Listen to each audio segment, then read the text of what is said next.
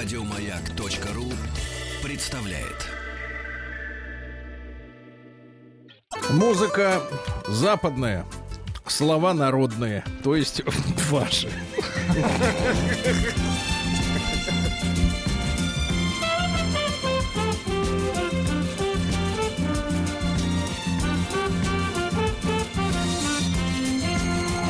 Сергей Стилавин и его друзья.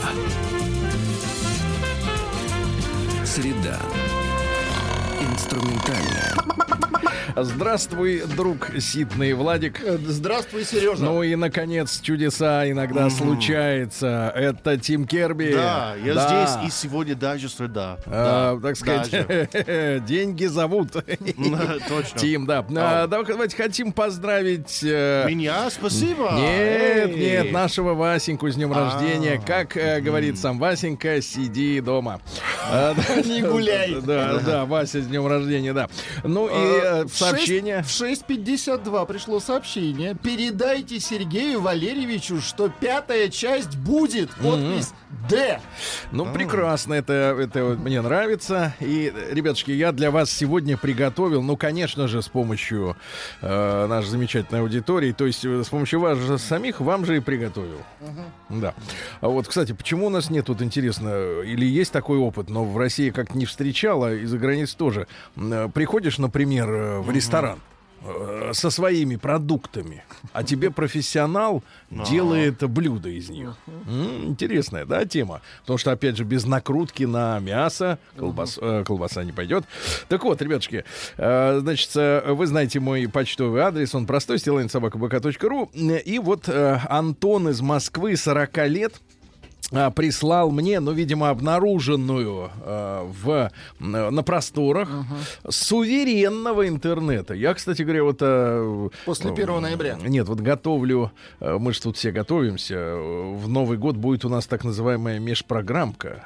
Ну, это когда включение, неожиданные включения в, в чей-то эфир вот других э, голосов, не чужих и не чуждых, других. Вот. Э, И, значит, соответственно, э, попросили наши редакции значит, подготовить воспоминания о самом главном событии уходящего года.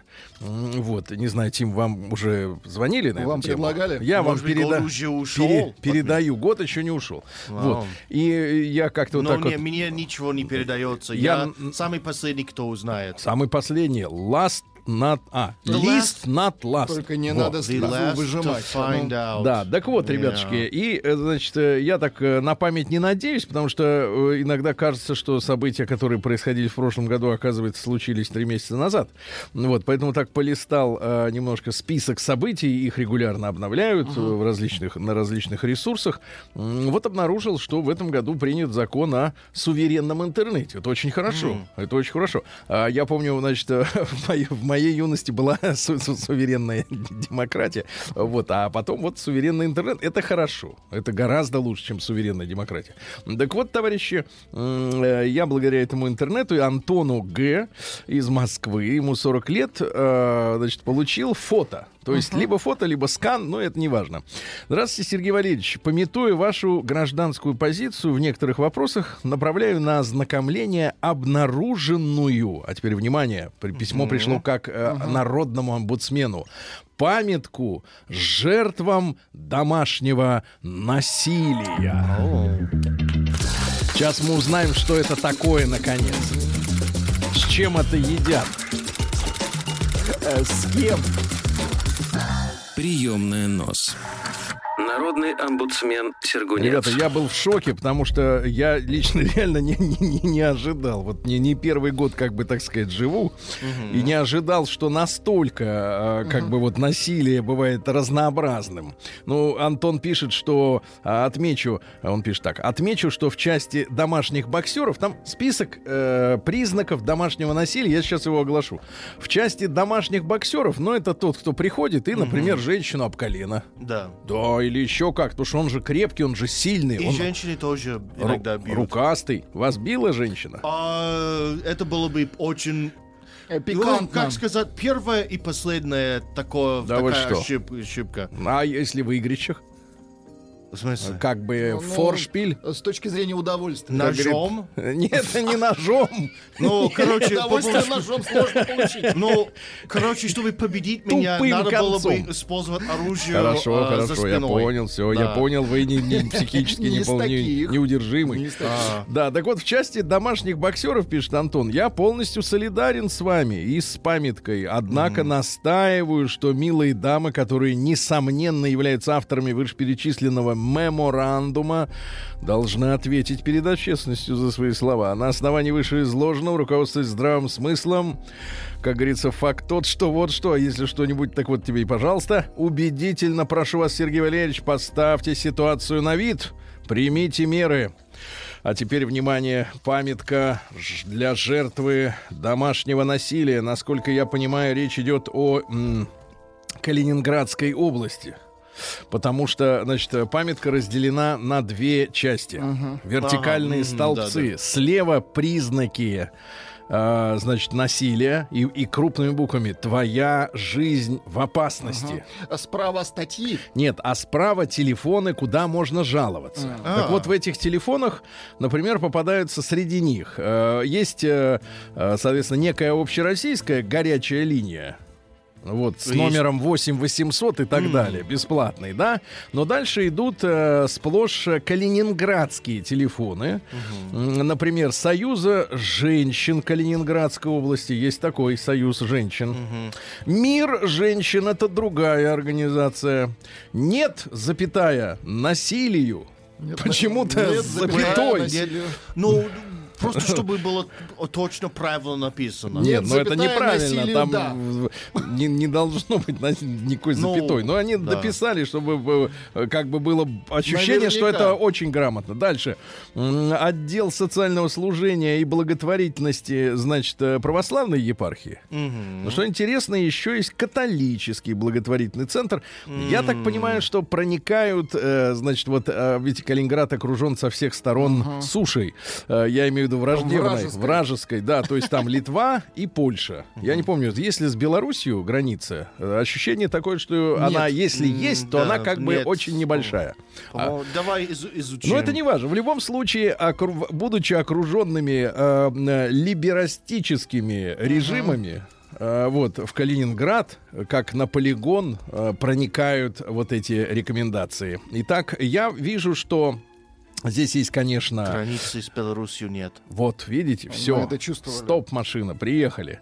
И вот, значит, да-да, отличная музыка из фильма Спрут. Он обвивает своими склизкими присосками. Мгм, Калининград. Так вот, э, на последнем месте, то есть э, на тре- в третьем, э, так сказать, разделе, тут есть то, с чем я согласен. Значит, муж унижает, обзывает, бьет, выгоняет из дома. Это все сомнений не, возне- не вызывает, но это в конце списка. Поднимаемся выше. Это второй. А на первом месте просто шедевр. Если муж, в скобках сожитель, то есть твоя жизнь в опасности, если. Если. Если муж, сожитель, ограничивает в общении с подругами, запрещает читать определенные книги и смотреть определенные фильмы. фильмы. Тогда надо звонить. И, наконец, А ребята, фантастика.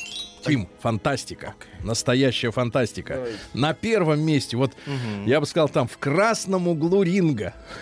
А, Домашнее насилие это если муж ограничивает тебя финансировании. Браво! Браво! Браво! Если муж ограничивает финансирование. Круглосуточно. Адрес стилавинсобакабк.ру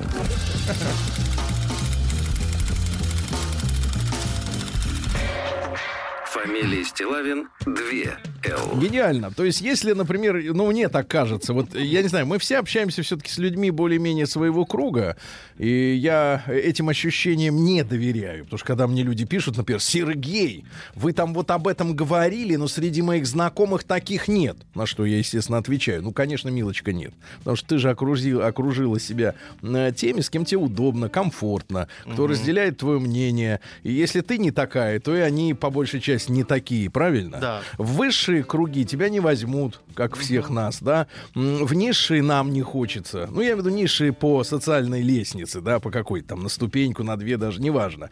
А, люди общаются с себе подобно, это нормально. И я, естественно, не знаю, честно, я не знаю в моем ближнем круге э, женщин, которые бы, ну, по крайней мере, э, мне бы сказали, что их муж или мужик бил. То ли они себя так Эм, ставят. Да, это, как, это тоже ме- вне мира моих Не, знакомых. не, то ли они себя так ставят, что это становится невозможным, то ли они просто мои, э, мой круг общения, это женщины не дуры, которые при знакомстве с мужчиной узнают его сначала, и если они видят хоть малейшую опасность, то перестают эти контакты развивать, правильно? А не то, что значит, э, вот смотрят, какие у него плюсы, а дальше начинают его исправлять или там и так далее и тому подобное. Таких у меня знакомых нет. Я верю, что есть домашнее насилие, но где-то, где-то оно, наверное, есть, к, огромному сожалению. Но то, что в домашнее насилие, вот люди, которые прикрываются там и ксензами, и батюшками, и различными мирами женщин, и союзами, э, вписали еще и ограничения финансирования. Да-да-да, этого проекта. Ребята, я представляю себе следующее. Да, я понимаю, вот у нас тут дамочка, которая все не хотелось сознаваться, а потом призналась, королева красоты за шейха за какого-то, индонезийского там или еще кого-то вышла, не помню. Ну, из Бахрейна, там, неважно. Да-да-да. Все никак, а все отпиралось. Нет, мы не, мы не разводимся, потом все-таки пришлось сознать. Я вот, честно говоря, не понимаю, зачем надо упираться, если факт есть. Ну, факт есть, что упираться-то. Но я понимаю, что если, например, говорит, а, например, шейх ограничивает финансирование. Вот у шейха, значит, безлимитный счет в банке, э, которым он рулит, да, и он не может, падла, отслюнявить ей лишний миллион долларов, да. Это, я понимаю, ограничивает финансирование. Но когда, но Они когда мужик, да, но когда мужик, мужик просто пресекает э, неоправданные траты, что, к сожалению, у наших женщин, я не знаю, как на Западе, может, они там в этом смысле лучше, в том смысле, что они более независимые, их- им оскорбительно мужика Ну, брать деньги. да? независимые, значит, без мужа. Да, ну вот. Но когда, когда мы все знаем, что у наших женщин, не у всех, у многих, есть такая особенность. Значит, они способны, в отличие, кстати говоря, от наших чиновников многих, потому что мы же год от года видим, средства выделены, но не освоены. Ну, Путин каждый год их ругает. Выделили там 5 миллиардов на какие-то программы, а они к концу года освоили там 10% или, или 40%, а остальные бабки просто лежат на счете и Ну, ими не пользуются.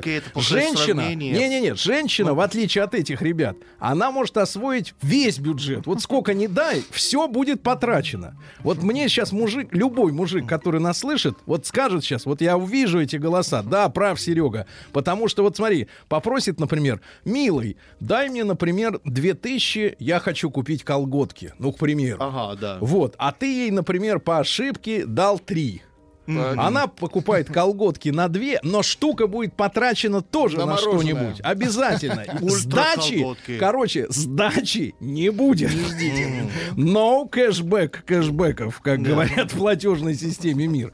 Ну вот. И вот это огромная проблема. И теперь, значит, женщинам пока что в Калининграде, это окруженная, опять же, вра- врагами Ну, территория. это чувствуется, да, по. Да-да-да. Им начинают впаривать в головы, что насилие заключается в том, что женщине не дают денег столько, сколько она может потратить. При том, что мужчина является не нефтяным миллиардером, Конечно. не олигархом, а просто человеком, у которого есть определенная зарплата, и мужчина рачительно, как правило, опять же, я общаюсь с такими, я не общаюсь с теми, кто пропивает зарплату. Ну да. Нормальный мужчина рассчитывает, сколько надо, чтобы выплатить кредит, заплатить за ЖКХ, оставить на бензин, на еду, на ребенка. на ребенка. А, а, а женщина ведет себя как повеса, как Ну да. ре- ребенок, который Ну, тянет. Сергей, напоминаю, что суть многих НКО и женских феминистических организаций — это уничтожение семьи. И вот еще а, кусок э, доказательства. Да. Ну вот такие слова. Значит, ну а дальше письмо следующее начинается у нас. Да. От Никифора. Ой, красивое имя какое, а? Никифор. Повезло мужику. Приемная нос. Народный омбудсмен Сергунец. Здравствуйте, Сергей Валерьевич. Для начала хочу поблагодарить вас за слова поддержки в ответ на мое предыдущее письмо. Но у нас вот завелась такая когорта авторов. Прочтенная в рубрике «Нос». А теперь внимание, Владик, как давно это было? 15 июля. Не вспомните. В новом, э, кстати, тут просит вас э, э, найти в вашей фонотеке для иллюстрации этого письма мелодию «Уном un femme», то есть э, мужчина и женщина А, из есть. фильма, да, есть у вас такое? В новом письме хочу поведать о том, что произошло со мной с того времени. Адреса электронной почты меняю, так как хочу остаться неизвестным, но мое настоящее имя начинается с «Н», ну, то есть Никита, Николас Сафронов. Ничепорук. Николас? Никос. Никос. Никос. конечно, Никон. Очень талантливый. Никон, да. Как оказалось, не- художник. Не статин, э, это не то. Статин. Это неприятное ощущение, когда открываешь душу, а в нее будто бы бросают окурок, и все сгорает дотла. Ау. Был я ни жив, ни мертв. Прям как в сказке. Спал, ел, ходил на работу, потому что так надо. Ну, произошла трагедия личная, понимаете. Как в тумане прожил несколько недель. Понемногу начало отпускать. Заметив это, друзья настойчиво стали советовать, советовать мне развеяться, установив Тиндер. Как переводится Тиндер? Э, Э, Щепка. Спасибо, Владик. Ну, то есть щепка, от которой Да. разгорается костер. На самом деле название очень хорошо Ну, идет. по-русски лучше переводить э, спичка. Ну ничего, щепка, отлично. Зарегистрировался, посвайпал. Свайпал — это когда палец А, да. делает нехарактерные движения в бок. Да, типа, кого-то отметила там, Ну, да? то есть нет, да, нет, да, нет, да.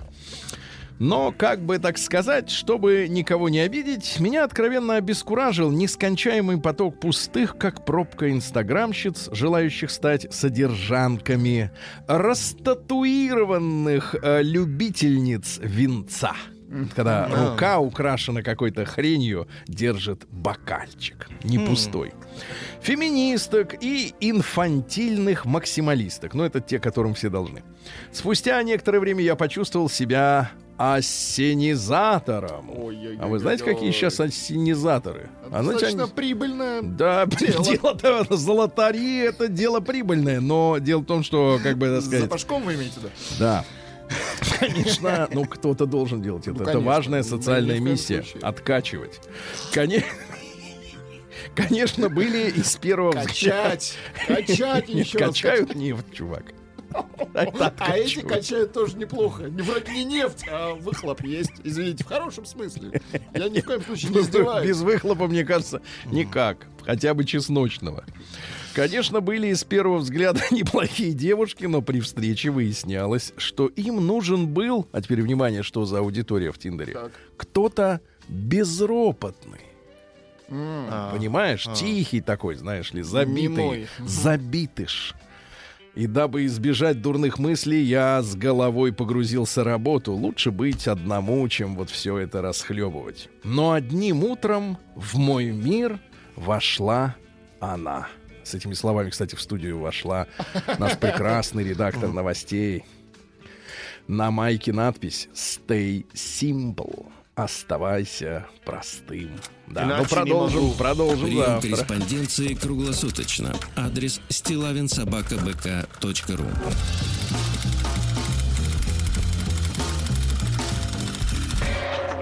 Фамилия Стилавин 2 Л.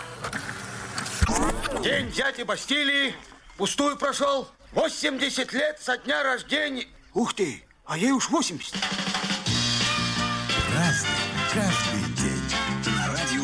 Так, ну что же у нас, товарищи, сегодня у нас 6 ноября. Хороший праздник празднования в честь иконы Божьей Матери. Всех скорбящих радость.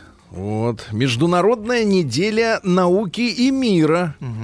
Вот, но вот тут одна, одна, науки. одна история. Я сейчас не буду обращаться. Я людей науки уважаю. Но, значит, я такая, такая история, значит, пи- а, которую как бы не, на нее не очень сильно обращают внимание, говорят, что ну да, вот как-то так, да, получается, и делать с этим ничего невозможно. Но, э, значит, э, все последние, не знаю, лет за тысячу, наверное, может быть, или за 500, за 300, э, новейшие разработки вооружения, они произошли в научной среде. Вот, а тут как-то вот международная наделе- неделя науки и мира. Ну, война — двигатель прогресса. О, это вот, факт. очень хорошо. Это факт, Да. к сожалению. Давайте так, давайте по Оруэлловски. Ну, Война — это мир. А к большому счету, да, благодаря ядерным оружиям Да, мы живем- сдерживаем вас, Да. чертей И мы проклятых. А мы-то чего? Что нас сдерживать? Мы не собираемся ничего нажимать. И промышленная революция началась, чтобы делать винтовки. Ну вот. Просто чтобы вы были- в курсе. Да-да. Международный день предотвращения эксплуатации окружающей среды во время войны и вооруженных конфликтов. Но это имеется в виду рытье Рыть окопов. Э, День э, шведской культуры в Финляндии. Значит, Это как? финны, э, финны, э, давайте это вот скорбно я это говорю, никак не могут избавиться от ощущения благодарности шведам за то, что были их вассалами. А, вот, но, например, э, дни русской культуры в Финляндии, мне кажется, как бы отсутствуют. Вот, но это типа, знаете, вот я- если бы в Африке где-нибудь в Конго, например, был бы день рабовладельца. Такой, спасибо, дорогой товарищ, спасибо, да, дорогой товарищ, что теперь у наших братьев американское гражданство. Но Ага. французские были помягче. Помягче, помягче. не кнутом, а Ага, не маркой. кнутом, а пряником били, да. Ну и Вот. сегодня светец. Вот хороший праздник. Э, Начинаются зимние девичьи посиделки. Девушки занимались рукоделием. Одновременно пели, беседовали. Магнитофонов не было. И плееров Приходилось- тоже. приходилось Приходилось петь. Так это, понимаешь, вы- вы- вырабатывались голоса. Понимаете? Слух. Да, происходило это при свете лучины, э, вот, а лучина вставал, вставлялась в держатель, он назывался светец, это Кронштейн, да, вот э, русский светец от рада девиц, говорили в Красиво. народе, также было принято э, молиться в этот день иконе скорбящей Божьей Матери, прос- просить ее избавить от скорби и болезней, очень хорошо. Да. Светец. Выключай светец, Владик. А, В 1300... Да, в 1000 1300 сырое полено принес.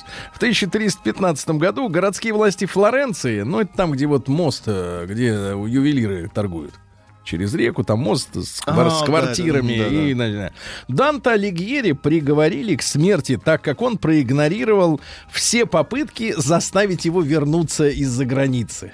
То есть заочно приговорили. Вот, клювом пощелкали, а он не вернулся. А В 1455-м у изобретателя книгопечатания Иоганна Гутенберга, помните, да? Гутенберг, он первым опубликовал а, Библию, да. Не только А- публиковал, сделал технологию. Да, но по суду в этот день отобрали типографию. Да, да, отоб- отобрали, потому что ее ведь создали на средства процветающего местного э, богача э, из города Майнца Иоганна Фуста.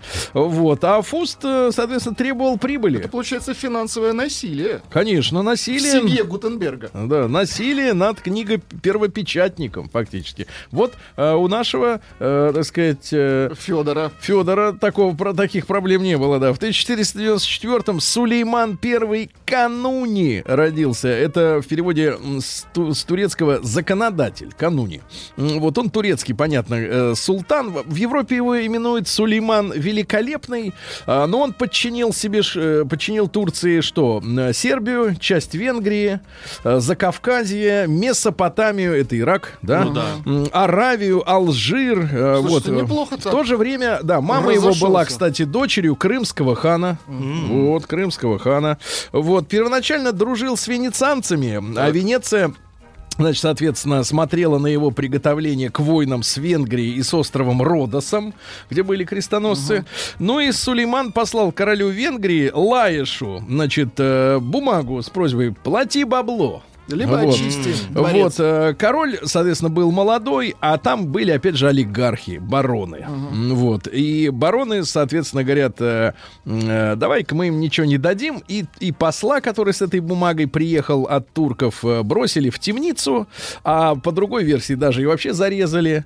Ну и, соответственно, султан очень обиделся и перебили всех чертовой бабушке. Вот так вот. Э, Что касается гибели, то скончался в своем шатре пока э, другие осаждали крепость, э, за несколько часов до смерти сказал своему э, премьер-министру, «Великий барабан победы еще не должен быть слышен». И и все. Вот так вот. На Про разгоне наложниц, про наложницу Так, вот рассказывают. Да, вот эта вот все история что была у него Анастасия Лисовская, э, вот, э, которую в Европе называют Роксоланой, а сейчас наши братья, которые говорят, что мы им не братья, э, ну, це европейцы, говорят, что это типа украинка. Но, конечно, никакой тогда Украины... нет. Да нет, не было никакой Украины. Ну Вот. В 1638 году Джеймс Грегори родился. Это шотландский математик-астроном, член э, Лондонского королевского общества. Он подготовил открытие. Понимаете? Ведь Ау. Открытие надо подготовить. Э, Ну, вот, э, дифференциалов и интегральных исчислений. Вот здесь у Владика А, начинает нет, подниматься нет, нет, пар Вы забыли, а это вычисление кривой площади. Кривой Кривой, площадь. да. Кривой, Круг хорошо. не квадрат. А вы помните, это ваше дело, у вас диплом. В криво. 1771-м Алоис Зенефельдер, это немецкий типограф, он изобрел литографию. Это когда можно было и картинки, рис- не только текст, но и картинки, да? Вот. э, Краска под давлением переносится с плоской печатной формы на бумагу, ну и, соответственно, химико-физический, э, физико-химический, извините меня, с- э, способ, да, но чтобы не руками выдалбливать э, пресс-форму, фото. а, а просто как бы смазал и, и готово.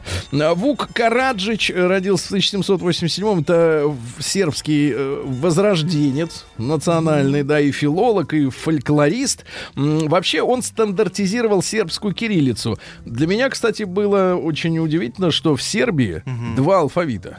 Они да. могут писать и латинскими буквами, И, и кириллица. кириллицы наравне. У нас, если ты слово пишешь э, э, кири- э, латиницей, то это, в принципе, прикол.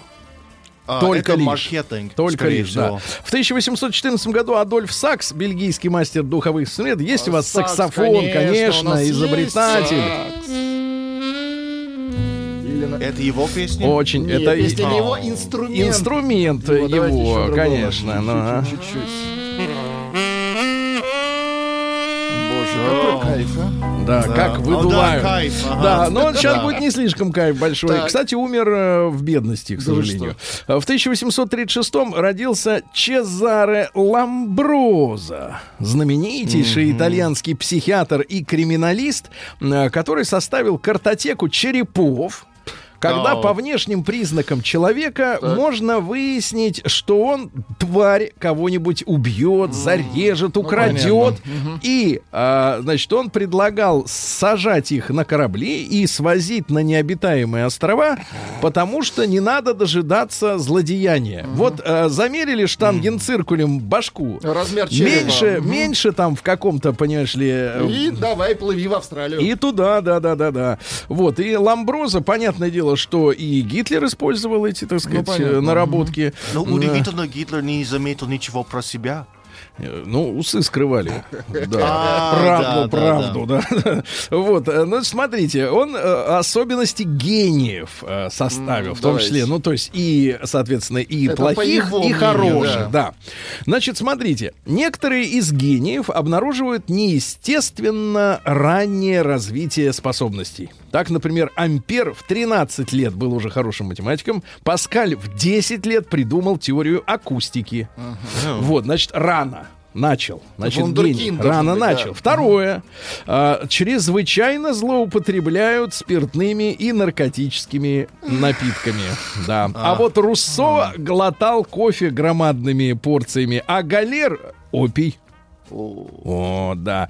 Третье. Ау. Многие не чувствовали потребность работать спокойно в кабинете.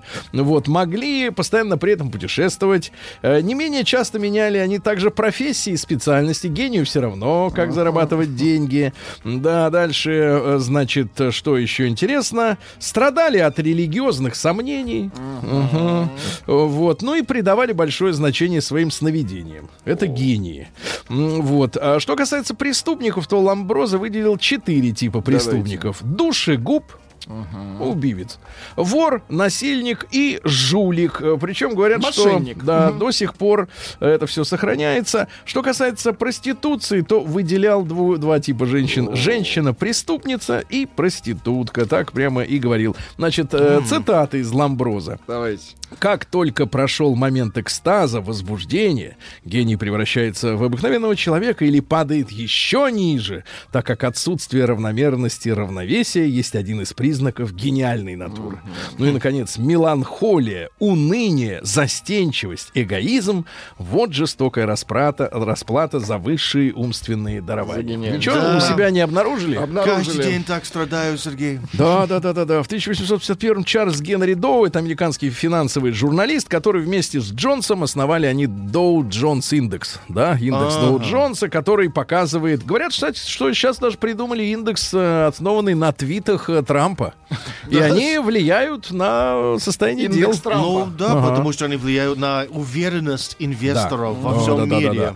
А В 1852-м э, Дмитрий Наркисович Мамин Сибиряк, это наш замечательный писатель, отправился он на Урал, вот, там исследовал, понимаете ли, хорошие книжки у него, не, не совсем популярные сейчас, но цитаты. «Любовь в сердце женщины никогда не умирает, особенно любовь старая». Мгм. Ну ладно. А, В 1854-м Джон Филипп Суза, американский реж- дирижер, композитор, Есть. король маршей, 136 маршей у него.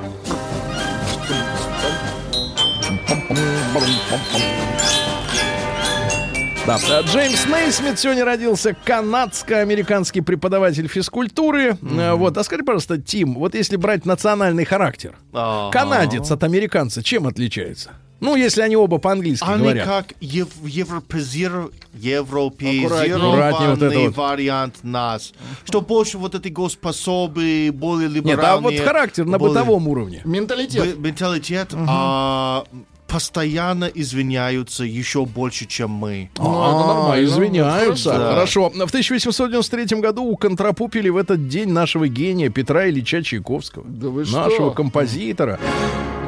Сказали, что якобы жертва эпидемии холеры в Москве, а, говорят, выпил, говорят, стакан некипяченой воды, да и помер. А на самом деле злые языки говорили, что якобы скандалы таким образом пытались избежать. Замять скандальчик нехорошо, очень нехорошо. нехорошо, Очень да. нехорошо. А в 1918 году, ага, День дяди Бастилии пустую прошел. 80 лет со дня рождения. Ух ты, а ей уж 80.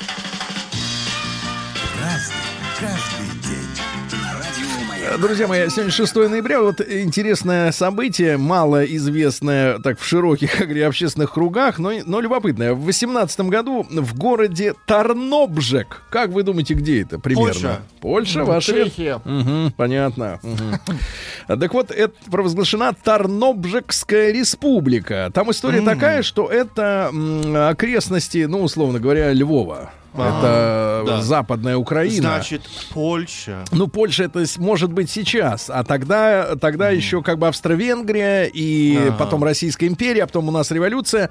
На 30-тысячном митинге крестьяне под руководством местного социалиста и Ксенза. Интересно, что социалист не стрелял э, в Ксенза, они вместе, так сказать, поднимали народ. Э, Они узнали, что в, в России случилась революция почти через год. Без одного Оу. дня. Без одного дня и решили, давайте-ка и мы ликвидируем буржуазное государство, но уже в начале 19-го это государство просуществовало, Тарнобжекская республика, два месяца, но уже в начале 19-го поляки вошли, э, значит, перевешали, перестреляли самых активных, а потом э, взяли программу ассимилировать местное население, то есть э, всех пересадить на польский язык, и, соответственно, чтобы забыли к чертовой бабушке свои Гру- да, идеи. Грубо говоря, Тарнобжик это откуда маминая сторона моей фами- э, семьи. Очень плохо. В 1919 году Владимир Ильич Хорошо, Ленин вызвал... Минуточку. Владимир Ильич Ленин вызвал в свой кабинет в Кремле Феликса Эдмундовича Дзержинского и решительно потребовал немедленно расстрелять уборщицу Кузоватову за то, что та обратил- обратилась к вождю мировой пролетарской революции со словами «Господин Ленин, уберите ноги с ковролина, я тут прибираюсь». Дзержинский вызвал матроса Железняка, который выволок Кузоватову за дверь ленинского кабинета, тут же шлепнул из нагана. Ельцина. У нас господ нет, удовлетворенно констатировал Ильич. Джеймс Джонс, американский писатель. Ну вот все, э, как бы вот э, те, которые изображают из себя э, интеллигенцию, и э, развившихся до небес людей говорят, Так. о, Улис, это такая книга. В 1921 году родился. Да, дальше что у нас интересного? Значит, в этот день, в 23-м Краковское восстание. Интересно, что, ну вот, э, из-за Первой мировой войны по- положение народа было ужасное. Ну и в Кракове подняли восстание революционеры. Вот, они, они захватили даже бронепоезд. В общем, взяли власть в свои руки. Так. А руководство восстания, э, значит, идиоты, э, поверили польским властям, что давайте пойдем на переговоры. Только пошли на переговоры, потребовали разоружиться, перебили несколько десятков э, человек. Классика жанра. Вот, и репрессии начались. В 28 году полковник Джейкоб Шик запатентовал электрическую бритву. Сейчас шик это вот станочки вот эти, да, ноги женщины бреют.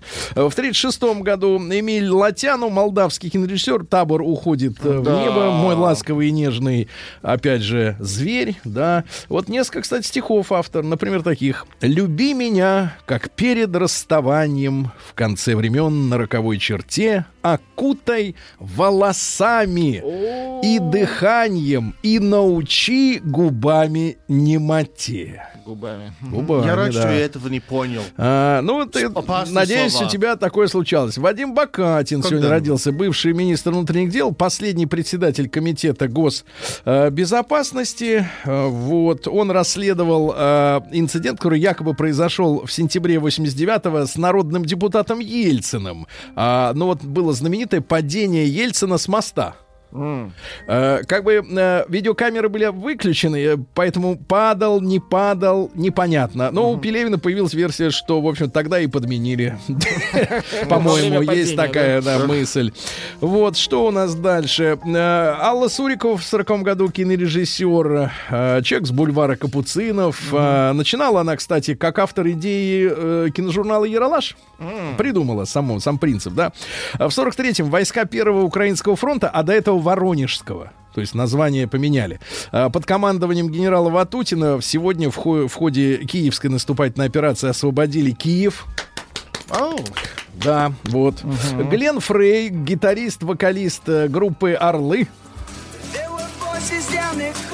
О, вау. Вау. Хорошая новая версия. Да, отлично, Калиф, да. В 57 году в Ленинграде на Марсовом поле зажгли первый в стране вечный огонь. Запомните, первый именно на Марсовом поле в 57 году. Так, товарищи, ну а сейчас вас ожидает встреча с Давайте. чудом. Э, Это человек, о котором я сейчас скажу, с 91 по 96 год э, вел передачу на радио «Маяк». Передача называлась «Фортуна». А в этот день, в 65 году, в Долгопрудном родилась женщина, которая мечтала стать металлургом, но стала Мариной Арнольдовной Хлебниковой. Да вы что? Есть у вас, Марина? Есть, конечно. Ну, давайте. Стаканчик бренди, милый, ты принес аромат Не, минуточку, минуточку. Это песня о том, что а, мужчина пока не нравится, но сейчас подбухнем и, так сказать, закрутится любовь, да. И я это не самый главный хит, самый главный чашка кофею, да. Ну вы его, есть еще лучше. Да, есть еще Better and. Better. Yes, yes. В 70-м Итан Хоук, американский киноактер общества мертвых э, поэтов, а, муж Умы Турман. Вот, э, пишет еще и романы, представляете? Да, в себе. 74 году сегодня завершено сооружение первого энергоблока Ленинградской атомной электростанции. В 75-м сегодня основан город Саяногорск. Передаем туда привет. Это у нас Хакасия. Там строили алюминиевый завод, понадобился город, чтобы люди были культурно, чтобы жили, да? Ну вот. Ну и сегодня в 91 году вышел указ э, Ельцина о прекращении деятельности КПСС, коммунистической партии. Вот, вы знаете, там история такая, что э, куда-то золотишко делось. Владик. Куда-то Хорошо делась- бы отыскать. Да, вряд ли получится, потому что наверняка переплавили уже в- во все другие, так сказать, в какие-то другие слитки. Но вопросы-то остались, конечно, да. А, Вот. Ждем воспоминаний э, участников событий. Может быть, у кого-то из них э, проснется совесть э, рассказать об этом э, общественности. А, ну что же, в одном месте набрали. Люди пишут. Первое. В, в кабинете Ильича был пак- паркет. Врешь, подлец. Врешь? Да, да, да. Кузоватого пол не мыло, она стирала. И вранье про Ленина и Кузоватого. Врешь про железняка, правильно? Да. Вот так. Сергей Стилавин и его друзья. Среда. Инструментальная. Друзья мои, сегодня у нас среда. Сегодня на работу вышел американец Тим Керби. Удивительно, но Yes, все возможно. Да. И в Омске рассвет. В хорошем смысле. Да.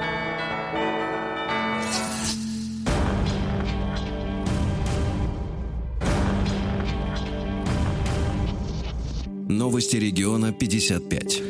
Давайте выясним, что есть хорошего в Омске. Например, три брата организовали в Омске подпольный банк и уже заработали 60 миллионов рублей. Василий Кролевец Так. вместе с братом Иваном Кролевцом и Логично. Алексеем Кролевцом Ага. с ноября 10 по апрель 15 проводили различные денежные операции. Ну, какие различные? Обнал, наверное. Наверное. В том числе. э, и зарабатывали от 1 до 10% от суммы на каждой операции. Итого 60 миллионов. Вот видите, как можно все-таки жить неплохо. Они, по-моему, могли бы этим заниматься легально, если они постарались. Они постарались и продержались 5 лет, чувак. А, В Омске состоялся концерт в потемках. Э, В органном зале свет вырубили. Но Ну, музыканты, но музыканты музыку, не конечно. остановили. ну да, они чувствуют к ней Знаете, вот клавиши. классическая музыка, у них им не нужны усилители, понимаете? Они так Видеоклипы не нужны. играют. Да. А, Четыре амича сговорились и похитили один кабель. Теперь их будут судить. А, молодая Мичка начала развивать в регионе виртуальный туризм. Не Виртуальный. надо лететь в Омск три с половиной часа, чтобы На побывать там. Да. А Мичка отсудила у турфирмы 120 тысяч за едва не сорвавшийся отдых. О, вот, купила молодцы. тур, они, ну, все. Справедливость есть в э, Омске. Да, а Мич отважился на праздничный грабеж, но не успел э, скрыться. А, ну что же, медведь Кузик из Большереченского зоопарка готовится к спячке прямо на улице. Прямо на улице. Ну и несколько сообщений оттуда же из Омска. В Омске уголовник со стажем отобрал у подростка мобильный телефон. Ай-яй-яй-яй. Для покидающих Омск у аэропорта сделали отдельную стоянку. Вы покидаете Омск? Да, вам сюда. Да. В Омске задержали рецидивиста, который угонял только отечественные автомобили. Ну и, наконец, в Омске 16-летняя девушка с помощью гадалки хотела вернуть себе парня. В итоге Ага. потеряла и парня, и 3000 рублей. Ну, по-божески 3000. Тысяч, да, нормально. В Москве вон люди миллионы платят за любимых. И его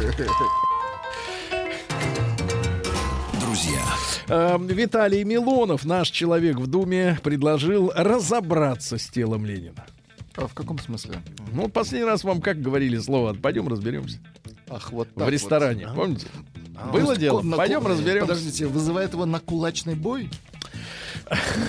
Трудно понять. Э, Опрос э, показал, каков процент э, наших российских туристов, которые в отпуске делают le selfie, то есть А. фотографируют себя на фоне чего-нибудь. 33%. По-моему, немало. 33%. Остальные Во, только отдыхают. 33? Да, только. Yeah. А В Москве вот каким-то чудовищным, ну не знаю, каким чудовищным, не чудовищным, но странным образом м, выставят на торги водительское удостоверение Брежнева. Леонида Да Ильича. Да, да, да, водительское удостоверение и талон предупреждений. Как вы понимаете, талон без дырок. Вот, а полтора миллиона рублей начальная цена. А, кстати говоря, по какому принципу, вот, э, так сказать, реликвии э, выходят на торги? Непонятно. А, Балтика начала устанавливать, это не реклама, это просто вот интересно, да. Просто Э, факт. Просто факт, да. Балтика начала устанавливать в супермаркетах автоматы по разливу пива. Будет Остроумно. Остроумно, посмотрите, да. Ну, а тут же можно купить и полиэтиленовую бутылку, м, ну и, соответственно, налить туда. Вот. Но если они устанавливают скамеечку, то это просто конец торговли в этом магазине. А мне кажется, наоборот, пойдет Э, лучше.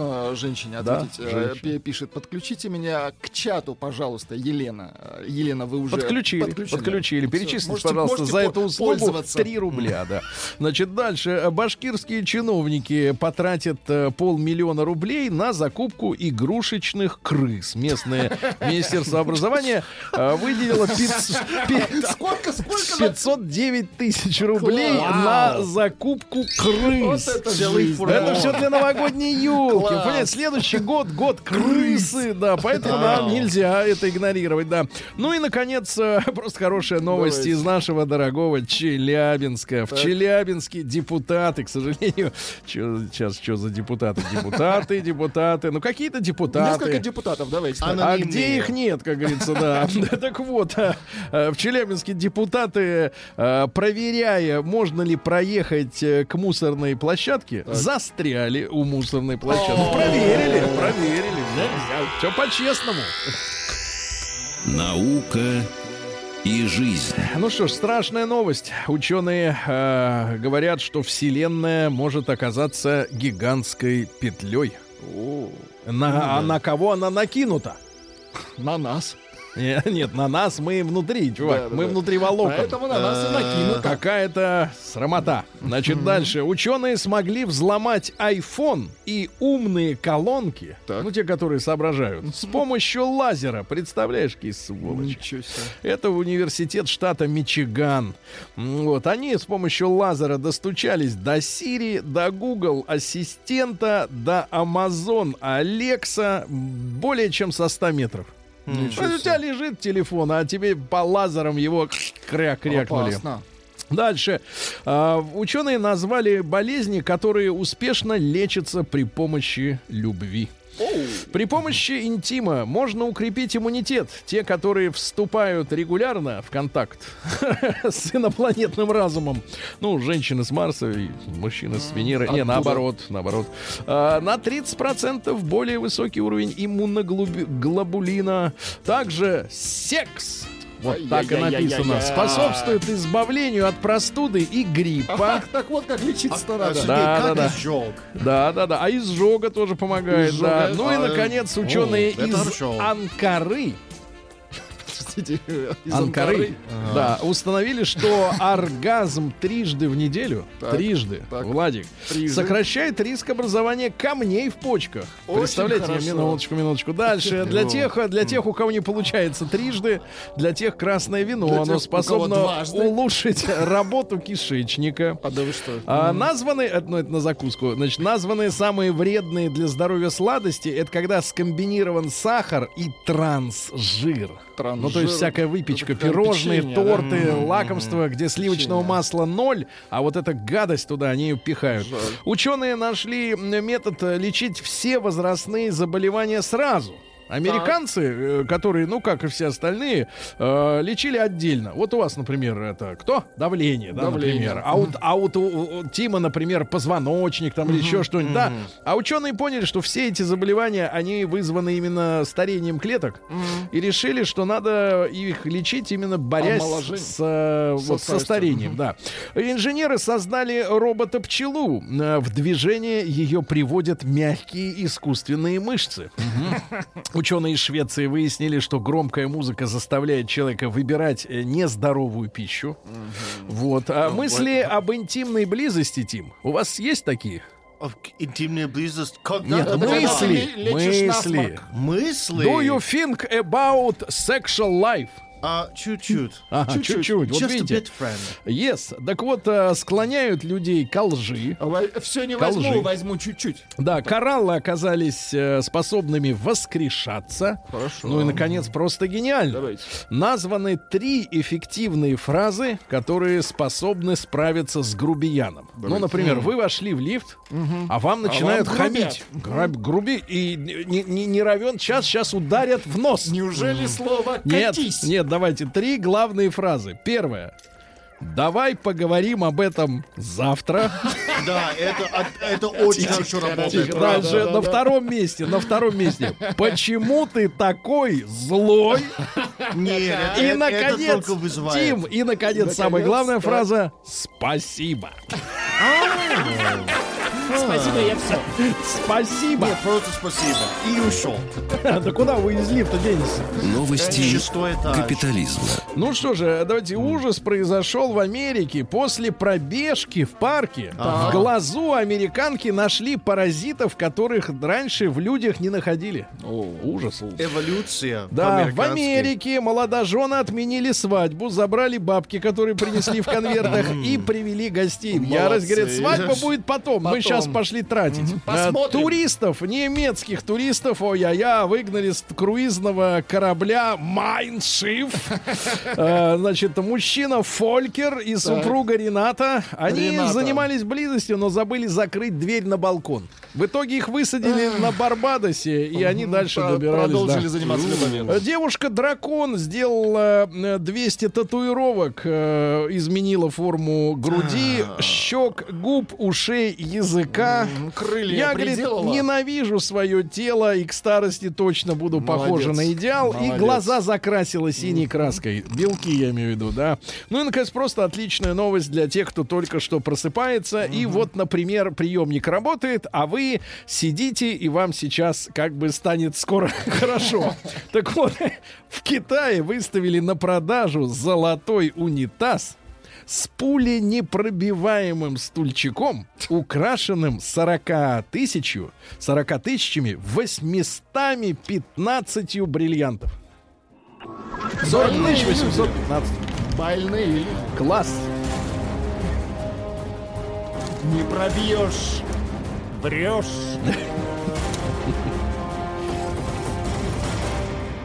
Россия криминальная. А теперь внимание. Емалец, Неплохо. житель Нового Уренгоя, я перевожу, отправится в тюрьму до двух сроком на срок до двух лет в тюрьму за взлом страницы своей бывшей жены ВКонтакте. Вы представляете? Он знал ее пароль, зашел, изменил семейный статус, сделал новый пароль, чтобы она не смогла Сменил переправить фото жены. на свое, да. На а теперь, а теперь Ей сядет. никак теперь. Ай-яй-яй. Сотрудник банка в Питере оплатил ипотеку деньгами клиента. Ну, в общем-то, да. А, В Ставрополе грабитель украл у женщины сумку, чтобы купить себе кроссовки. Какая низость у женщины. Сумку. Дальше. Дорогое. Три молодые великолучанки вывозили из магазинов в детской колясочке блендеры и колбаску. Ай-яй-яй. У Воронежской делать колбаса шейк. Yes, yes. Э, у Ва- колбашейк. Да. Э, У воронежской бизнес-леди водитель украл розы на 30 тысяч рублей из гаража. Пожилой новосибирец, 60-летний житель села Орехов Лог, хранил на чердаке бани 2 килограмма марихуаны. Ну, это впрок. Кузбассовцы осуществили мечту своего друга. Он хотел посмотреть, как горит машина. Угнали машину и сожгли. Вот. Ну и пару сообщений. Волокжанин украл и выпил виски, попрыгал на автомобиле и потребовал скорую. Ну и, наконец, сообщение такое. Дикость просто зашкаливает. Вандалы из Камышина Так. вырвали у чугунного арбуза памятника чугунный хвостик. Ай-яй-яй-яй-яй. Сергей Стилавин и его друзья. Среда. Инструментальная. Друзья мои, а, новость, которая меня, а, честно говоря, расстроила. Мы с вами периодически говорим о мужчинах, о женщинах. Почему? Ну, потому что вы мужчины и женщины, Мы. И мы бесим а друг мы друга. просто мужчины. Так, что вас расстроило? Как вы видите, женщин среди нас нет. Пока. Ну, Владик, вам 37, все может измениться, я согласен, я согласен. Но мы староверы, мы Но, уже... честно Ну, вы говоря, на Мы прошли этот рубеж. но Настя сидит за стеклом, она могла бы просто открыть Хорошо, дверь. что за стекло. Ну, Итак, речь не об этом, давайте. муж Лолиты Милявской, Так. которая до этого побывала замужем четыре раза. Слушайте, счастливая. Одного знаю. Я тоже только одного еще знаю, который в Кто начале был. еще? Да, Эти три богатыря. Ну, неважно, это не наше собачье дело. совершенно верно. Спортсмен Дмитрий Так. рассказал уважаемому изданию причину, назвал причину расставания. А, мгм. Почему этот брак, ну, пятый или четвертый, я запутался, честно Четвертый, говоря. получается. Пятый и следующий. Нет, до этого певица А, была до 4. этого, Значит, а, пятый. пятый. Почему следующий расстались в этот раз? По словам э, Дмитрия, из-за ритма жизни в мегаполисе супруги редко виделись и постепенно начали отдаляться друг от друга. А, Неоднократно пытались все обсудить, садились за стол, Переговоров. но не понимали друг друга и не слышали, и не смогли сберечь свои Ужасы московской жизни. не смогли Ужас. сберечь свои чувства, да. Ну, это вот такая вот такое вот объяснение. А вы с вами люди конкретные, правильно? Вот давайте, товарищи, э, вспомним э, наш с вами, э, значит, ну не наши с вами, а ваши с ними расставание. Да, и вот дело шло к этому делу, да, к расставанию, но была последняя капля. После чего вы сказали, все, я пошел. Или ты пошла. Вот такое тоже возможно. Значит, плюс 7967 103 5533. После чего вы приняли окончательное решение, после какого события, слов, мыслей, поступков, окончательно приняли решение уйти. Все, давайте после новостей ваши звонки.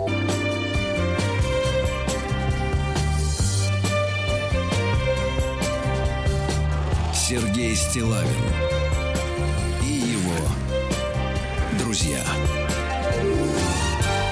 Ну что же, э, друзья мои, э, есть такая у нас прослойка в обществе э, люди публичных профессий. Ну, в первую очередь, это актеры, певцы, ну, отчасти, наверное, какие-нибудь там журналисты, публицисты.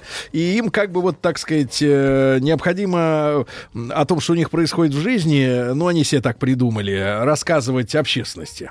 Вот. А, но все рассказать не могут, потому что, ну, как бы все-таки надо оставить какой-то последний рубеж интимности такой, да. А молчать тоже вот не держится как бы за зубами Ну, язык. и, и мы не хотим повторить такие же самые э, ошибки. Не да? хотим повторить. Да. Таких же не будет, потому что ты не был четыре раза замужем до этого, А, Тим. А, вот э, супруг бывший э, Лолиты сказал, что из-за ритма жизни в мегаполисе редко виделись, постепенно начали отдаляться друг от друга, пытались все обсудить, садились за стол.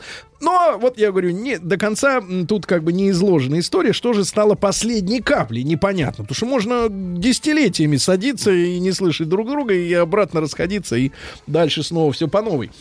Но, тем не менее, люди расстались, да? Так вот, ребят, плюс 7967 103 5533 это наш WhatsApp. А, что стало последней каплей, после которой вы приняли решение «ухожу», правильно? Или «выгоняю», «выгоняю». Ой, Например, вот, давайте. пожалуйста, например, да.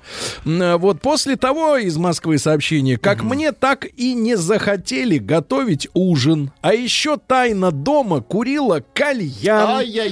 Выяснилось, и я тут же ушел. Давайте. Тим, А, просто это э, тупо. это отвратительно, А, да, а не тупо. Ильяс пишет. Я Так. бросил ее после того, как она начала поднимать на меня руку. А вот, смотрите. Ильяс из Ульяновска, ему Ум- 26 лет, а его уже бьют. Внимание, Да. Якутия! У меня была температура 40, попросил сходить в аптеку. Она ск- сказала, неохота туда-сюда без надобности. А, немножко депрессивное Ужас. сообщение, но интересное. Выгнал, выгнал ее из дома, когда схватилась за нож. Э, чтобы За порезать себе вены во время ссоры. О, а, Из. Москвы Аленушка 36 пишет. Когда узнала, что первый муж занес огромную сумму колдуньи, чтобы сохранить Колдунья. наш брак, быстренько собрала себя в руки и бежать от этого Наверное, человека. это было э, интимно колдунья. Ну, давайте, ребята, э, 728-7171, значит, последняя капля, после которой вы э, свалили. Да, Геннадий, здравствуйте. Алло, Да, друзья, Гена, утро. что она сделала? Ну, знаете, тогда еще в 90-е постоянные командировки туда-сюда, мало внимания и все остальное. Ну, и в один прекрасный день, как в самом плохом анекдоте, не вовремя из командировки вернулся. Потому что телефонов не было, чтобы как там, я приезжаю сейчас, позвонить. Э, Из Тольятти э, выезжал, потом что-то вернулись, э, надо было телефонные разговоры заказывать, но я сказал, что я приеду в понедельник. А получилось, приехал в субботу. А там? Ну, а там товарищи в моих тапочках ходят.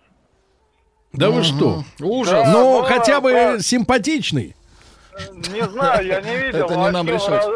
Очки он в разные карманы сразу положил, но, естественно, после этого расстались. Да. Из Красноярска, вот смотрите, при каждой ссоре она говорила, все, на, забирай свое кольцо, которое я ей подарил, хотя я и не с таких, кто забирает дареное. После очередного такого дал ей в щи и ушел. Ничего Щи это как? Это лицо. Будущая Ау. теща не А я разрешила... думал, что это суп. Нет, это другой суп. Будущая это теща... зуб. Сообщение из Германии. Будущая теща не разрешала ей тыр-тыр-тыр до свадьбы. Собрался и укатил домой, к себе, в Омск. В современной Германии. что? Сообщение из Германии. Что, она, она турка, что ли? А, не знаю. Я тебе потом расскажу. Ярославская область. Максим, 34 года. Как только узнал, что она спит со своим инструктором по вождению. Вот, Вау. теперь вижу сына только по выходным, с пятницы по воскресенье. Представляешь, какая дрянь. Сергей, они катались вместе хорошо, да? Ам, Какой ты вме- подлец. Да, А, работал вме- вместе, где не было возможности побе- а, пообедать в кафе. Так вот, когда не то, что перестала готовить обед с собой сама... В КамАЗик. Короче, она перестала делать обед, и ему надоело есть консервы. Вот и Нет, все, она конец перестала брака. интересоваться даже, какие А, да, перестала консервы. интересоваться. ага. Интересоваться перестала, да. Вот Да. доброе утро, мужчины из Тульской области, пишет товарищ. Какая у вас сегодня тема? Прям в тему поругался вчера с женой. И думал, что уже все. А Так. утром проснулся, поехал на работу. Я в 16 лет расстался девуш с девушкой после ее слов, что я никто и ничего у меня нет. Вот так. Ужас. Ничего Ну, нет. это Ушел. повод. Ты Внимание. никто и звать Да. тебя никак. Ушел, когда она сказала, ты мне как брат. О-хо-хо! А, Давайте а, Владимира это Петровича наш. Давайте. Владимир Петрович, э, А. представитель. Смоленщины. Владимир Петрович, давайте. рады вам. Здравствуйте, ребята. Да. Э, Сереж, э, 10 секунд не по теме. Э, Хочу выразить вот со своей женой большое тебе благодарность за эфир пятницы, за живой концерт. Вы Да. Не, Хорошо. не- не за утро. а Хорошо, субботы. да, да, хорошо. Значит, э, Владимир Петрович, но тем не менее, вот было же дело, что, так сказать, разочаровался в женщине. Так. Никогда в жизни. Ни разу. Вот. Ни разу. Ни 40 разу.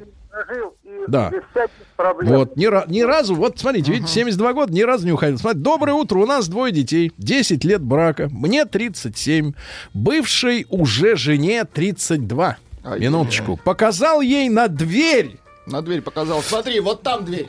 Отшатни голову, я не могу пальцем пропихнуть. А, показал ей на дверь после того, как она весной заранее наврала мне, что едет по работе на обучение летом в Баку, чтобы я готовился остаться один с детьми на 8 дней. В итоге это было не обучение, а музыкальный концерт «Жарища». Жарище! Да, который Фу. длился несколько дней. Мало того, кинул ей еще денег, чтобы в Баку после обучения ходить на экскурсии. Какая тварь. Да, Ужас. тварь. А, из Камчатского края пишут. Еще не ушла, но думаю об этом. Готовлю завтраки, ужины. а, верная, хорошая. А в ответ спокойное безразличие. Последняя капля будет не знаю когда. Видимо, когда мне совсем надоест игра в одни ворота. Тогда и уйду. 6 марта, давайте посерьезнее Давайте, музыку. Что вы тут серьезно. включили советских композиторов? Тут люди расстаются, а у вас, видишь ли, прям- Согласен. Да. Давай, включай Развод серьезно. это Сейчас, ребятки, музыки. сейчас, сейчас Сейчас сориентируется. давайте вот это вот. Вот это. 6 марта. На тот момент моя, заглавными буквами, дама сердца пугливо прошептала «Я беременна». Очень хорошо. Да. Как в Пока песне хорошо. поется «Эти глаза напротив». Уже вторые глаза напротив. Эти глаза напротив, напротив. Живем глаза. 14 год, простил ее. А что простил-то? За ребенка что? Нет, за испуг. Да. За испуг простил. Вот так. Жена, Непонятно. внимание, жена выпила лишку. Да. Теща сделала ей замечание. Да. В результате виноватым оказался я, потому Да. что ничего не сделал. Да, а вот давайте самое страшное, что может ждать мужчину. Вы Так. представьте, девчонки, вы ведь тоже уходили. Вот вам сейчас будут понятны эти чувства. И Горяша из Магадана настрочил. д- давайте Игорешу. А, ушел от любимой... Минуточку. Да подождите, Тим, Игоряша Тим, вы из Магадана. Игоряша. Но... И Горяша. Это, было, это было не достаточно большая пауза. Я думаю, Нет, это была драматик pause. Fine. Yes. Gosh, alright. Keep the silence, American boy. Will do. Так вот, Игоряша вернулся, правда, сообщение пришло из Владимирской области, но неважно. шифруется. Человек туда-сюда. Вернулся на два дня раньше из командировки, а мне открыл дверь покемон Так. в моем банном халате. в моем, О, понимаешь? отвратительно. Нет, самое, знаешь, что Воу. отвратительно? Ведь он же клал в эти карманы свои Что? руки. Вот оно что. Грязные. Грязные руки. Да, он вытирал об, об этот халат свои поганые того, руки. Девчонки, вы помните, как-то как написала, что, мол, ну, знаешь, э, что бабища, другая бабища, носила тапочки. Ну это... носила тапочки, ты понимаешь, шаркала своими пятками по паркету. Внимание, ушел от любимой женщины, Да. когда она взяла в дом собаку, забив на мое мнение хмао. Да, Хмао это... конечно, ведь взять домой Это собаку... руководитель, да. Нет, Нет. а- нет, один берет домой, одна берет домой кобеля, Другая а другая собаку. кобеля. Вот именно, да. Вот, а, значит, да, из А. Сочи Людмила говорит, э, нужно приготовить вместе ужин и вместе покурить кальян. Узнать причину, почему жена курит кальян тайно. Значит, это не любовь. Людмила, это ясно. Это однозначно, да. а, ушла после того, как муж в течение пяти суток сидел за компьютерной игрой без перерыва. Когда сказала, что ухожу, ответил «иди». Через час Да. наглотался таблеток, Ага. а на Отпанулся. 40 лет Балтийск. Балтийск. Калининград, да, Калининград, кстати говоря, да, переживает вот это вот нашествие. Ну, реально, иногда мужикам слишком много игр. И слишком много игр. Значит, Слишком а, много. товарищи, я еще раз напомню, что вдруг разоткровенничался бывший супруг Лолиты. А, сказал о том, что расставание вот это очередное для, для Лолиты это уже было пятое, я так понимаю, да? Как говорится, вы должны, Владик, сказать так, не впервой. Не впервые, ну, то есть, нет, ну это в хорошем смысле не впервые. Да, так вот, э, проблема в ритме жизни в мегаполисе. Редко виделись, постепенно стали отдаляться друг от друга. Вот, пытались, Мы поговорили. пытались разрулить, но не понимали друг друга и не слышали, и в итоге расстались. Но что-то должно было стать последней каплей, понимаете, да, после которого было принято решение «Ухожу!»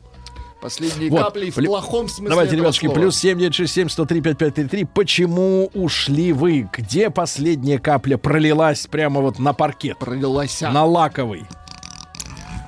Разругались.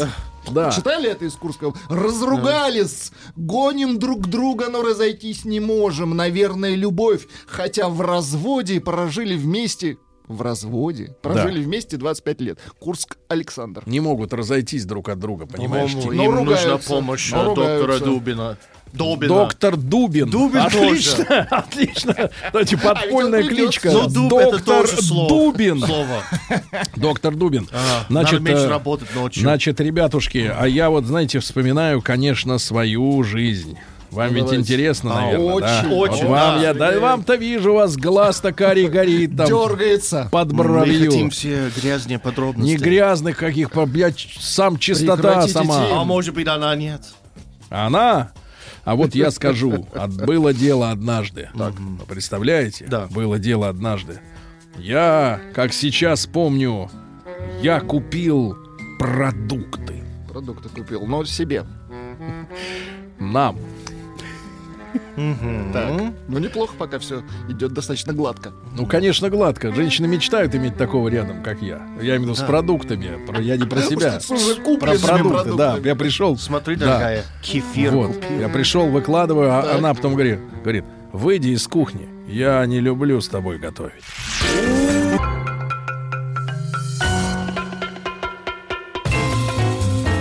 Сергей Стилавин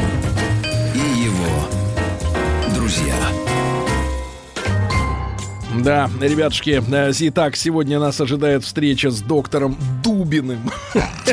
Но это будет позже, с легкой руки Он американца. сильный, твердый человек. Да. А, хорошо, допустим. Друзья мои, так э, муж Лолиты сказал, что расстались они в пятый одна, и непонятно в какой он раз, из-за того, что отдалялись друг от друга. Но была последняя капля. Вот я сегодня был достаточно откровенен с вами, ребят. Честно, Да. мне сказали, «М- м- я не люблю, говорит, когда, когда вот вместе готовят люди. Ну, не, не со мной конкретно, а вообще, выйди из кухни. это говорит, просто не хочу. Это очень странно это сказать. Вот, Ну, а, ну я могу назвать э, другие чудачества. Давайте я одно, давайте. одно давайте оставлю, э, оставлю на, на сладкое. на сладкое, да, самое сладкое.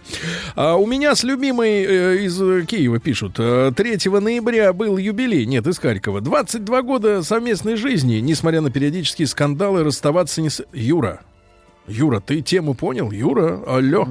А, да, отправила его на улицу из Свердловска. Екатеринбург.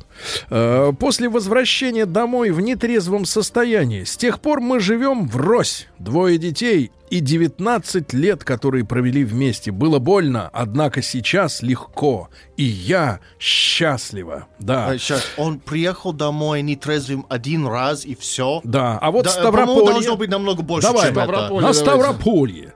Когда я жил в Казани, слушайте, а какая у нас э, широкая география внутренней миграции. Как люди, как в Америке, да? Нам все, помнишь, рассказывают. Американец, он, ему ничего не стоит переехать из одного в штата в Ну, другой. до некой правильно? степени, да. Потому что нет своей квартиры, правильно? Ну, вот. да. Когда жил в Казани, был изгнан со словами «Заколебал ты своей любовью», пишет Ничего Мурат. себе. Представляешь, брат, заколебал. Пытался убедить чё? жену Да, не да. худеть. Да. Дошло до 45 килограмм. Перестал ее хотеть как женщину. Надо читать это по-другому. А я вас Как женщину. Конечно. А получилось так, как женщину. А вот моя жена в это время в командировке в Хельсинки, пишет из Питера товарищ. Товарищ напрягся, услышав, видимо, сообщение про фестиваль «Жарища».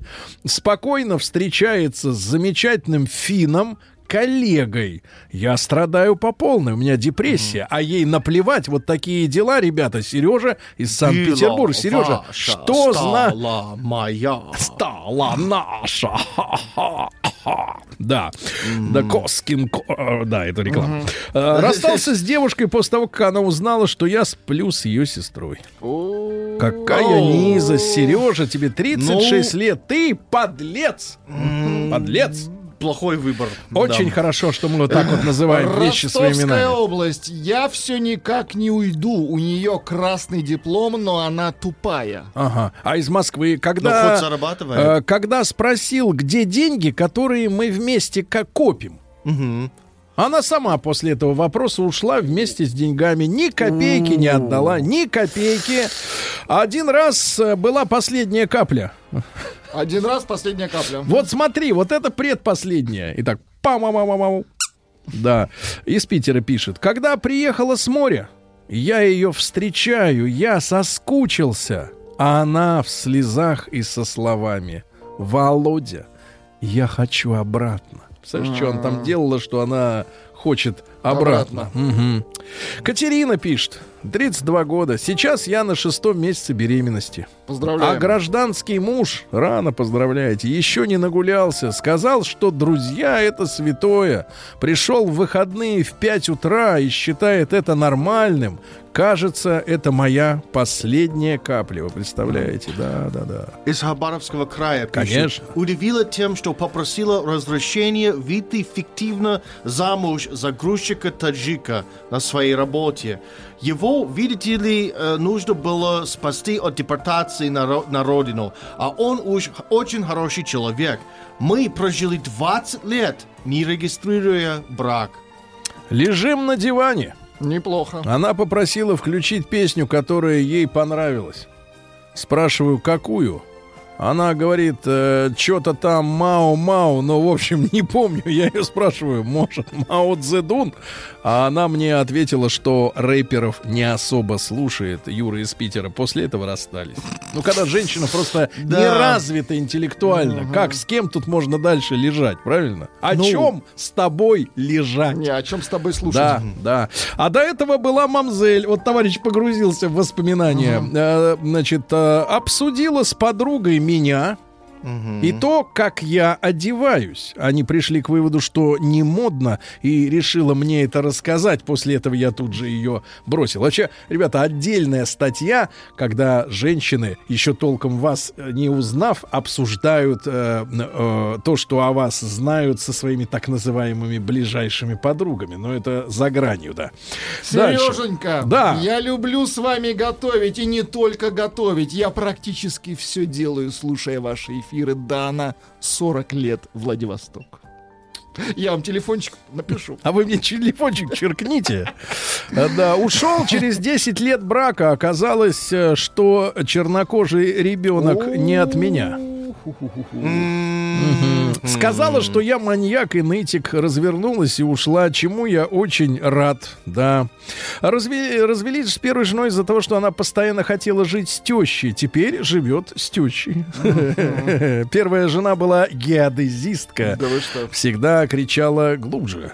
Вот. Ой, ну не надо. Это, ну да, это, все не шутки. то, это ж, шутки, да, шутки. Ну хорошо, тогда вам правда уже хочется Да, услышать? давайте. Правда А, надеюсь, что это Мне не кажется, было. пришло время, да, для правды. Для правды. тебя есть Давайте, еще что-то? Тим, для и потом правду, да.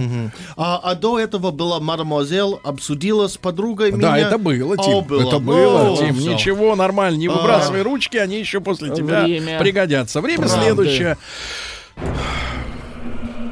Прекрасная девушка, красивая. Ага. Вот, ее просто, чтобы вы понимали, что причины естественные, не какие-то субъективные. Я, как нормальный, галантный джентльмен, беру ее за руку. Неплохо, да. А она отдергивает Так, так, так. и говорит, а я с детства не люблю, чтобы меня хоть кто-то трогал. Ничего Будет себе. плохо для брака. Трогал. Ты а брака как же, плохо, погодите минуточку, а как же, будущих. погодите, а как же любить человека, По-русски. не трогая его? Но это были международные Руками, способ. я имею в виду.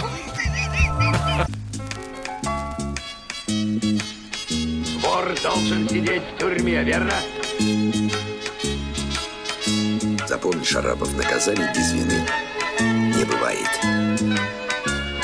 Я имею указание руководства живыми вас не брать. Товарищ полицейский. Друзья мои, наш э, радиосериал о самых громких, э, раскрытых э, делах советской, российской, дореволюционной полиции продолжается. Товарищ полицейский, сегодня я рад приветствовать в нашей студии Дмитрия Владимировича Маслова. Дмитрий Владимирович, доброе утро. Доброе утро. Доктор исторических наук, профессор кафедры новейшей истории России Московского государственного областного университета. Сегодня у нас дело семьи Овечкиных. Но вот так получается, что, честно говоря, у каждого э, поколения есть э, э, одни и те же слова, только обозначают разных э, и разные явления. Типа того, да. В моем детстве, например, СМС это было синтетическое моющее средство, а теперь это короткое сообщение на телефоне. Овечкин, вот сейчас кто у нас? Прекрасный мужчина, рекламирует банк. Вот, э, кредит или что там. э, Уважаемые. Да, женился счастливо, ребеночек у него теперь хороший, уважаемый человек, живет в Америке. А вот э, в нашей юности Овечкины это был это синоним, эм, так сказать, можно сказать, кровожадных убийц. Да? Причем Да. нескольких сразу. Дмитрий Владимирович, напомните, это какой год-то, о чем говорим? Это у нас 1988 год, 8 марта, когда произошло это трагическое событие. Захват, попытка захвата и угона семьи Овечкиных, самолета Ту-154, следовавшего по э, маршруту Иркутск-Ленинград. Эта попытка закончилась для них неудачно и стала большой трагедией и для этой большой семьи Овечкиных, и для пассажиров, экипажа этого лайнера, который следовал до Ленинграда, он так они до него и не добрались. И, конечно, Это вот финал драмы, это да? финал драмы, да. Дмитрий Владимирович, а тогда если э, начать э, с зарождения да, самой семьи, Да. кто у нас, получается, в банде был главарем? Вы знаете, я бы вот здесь слово «банда» не стал употреблять, потому что до того, как произошло это событие, они себя в убийствах и грабежах, конечно, не отметили.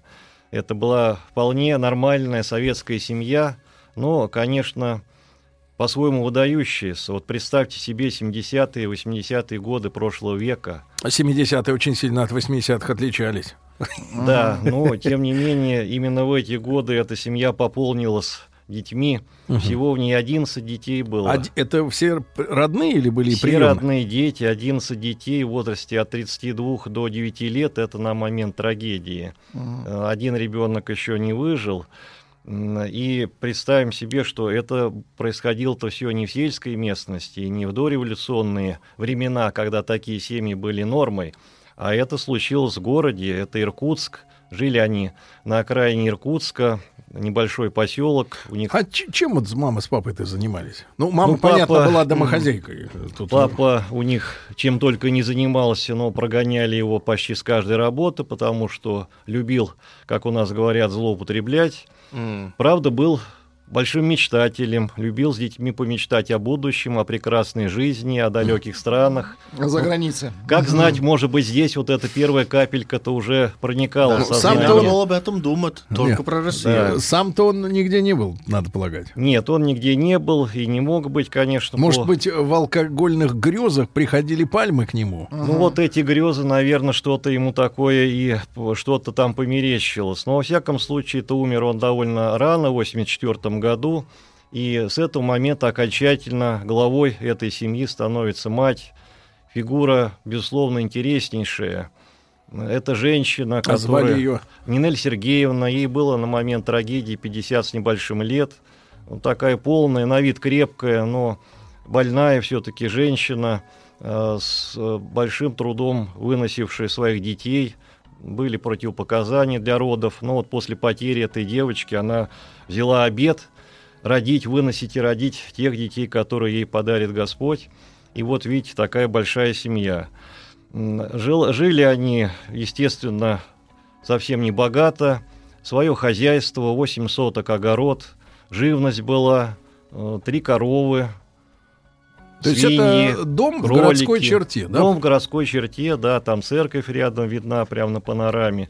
Ну, вот. ну и, конечно, в основном дети-то занимались не столько уроками в школе, сколько хозяйством, помогая матери. Они все умели делать. Наверное, уникальная ситуация в истории даже мировой криминалистики, когда э, фильм об этих ребятах, об этой семье был снят еще до того, как они, в кавычках, прославили себя в 88 году. Ну, то есть 11 детей, это, в принципе, по советским меркам это было... Ну, это мать-героиня. Она и говоря. получила это почетное звание матери-героини, да. Мать-героиня, это же за 7 детей, по-моему. Да, да, ну у нее уже, вот видите, м, был такой коллектив большой.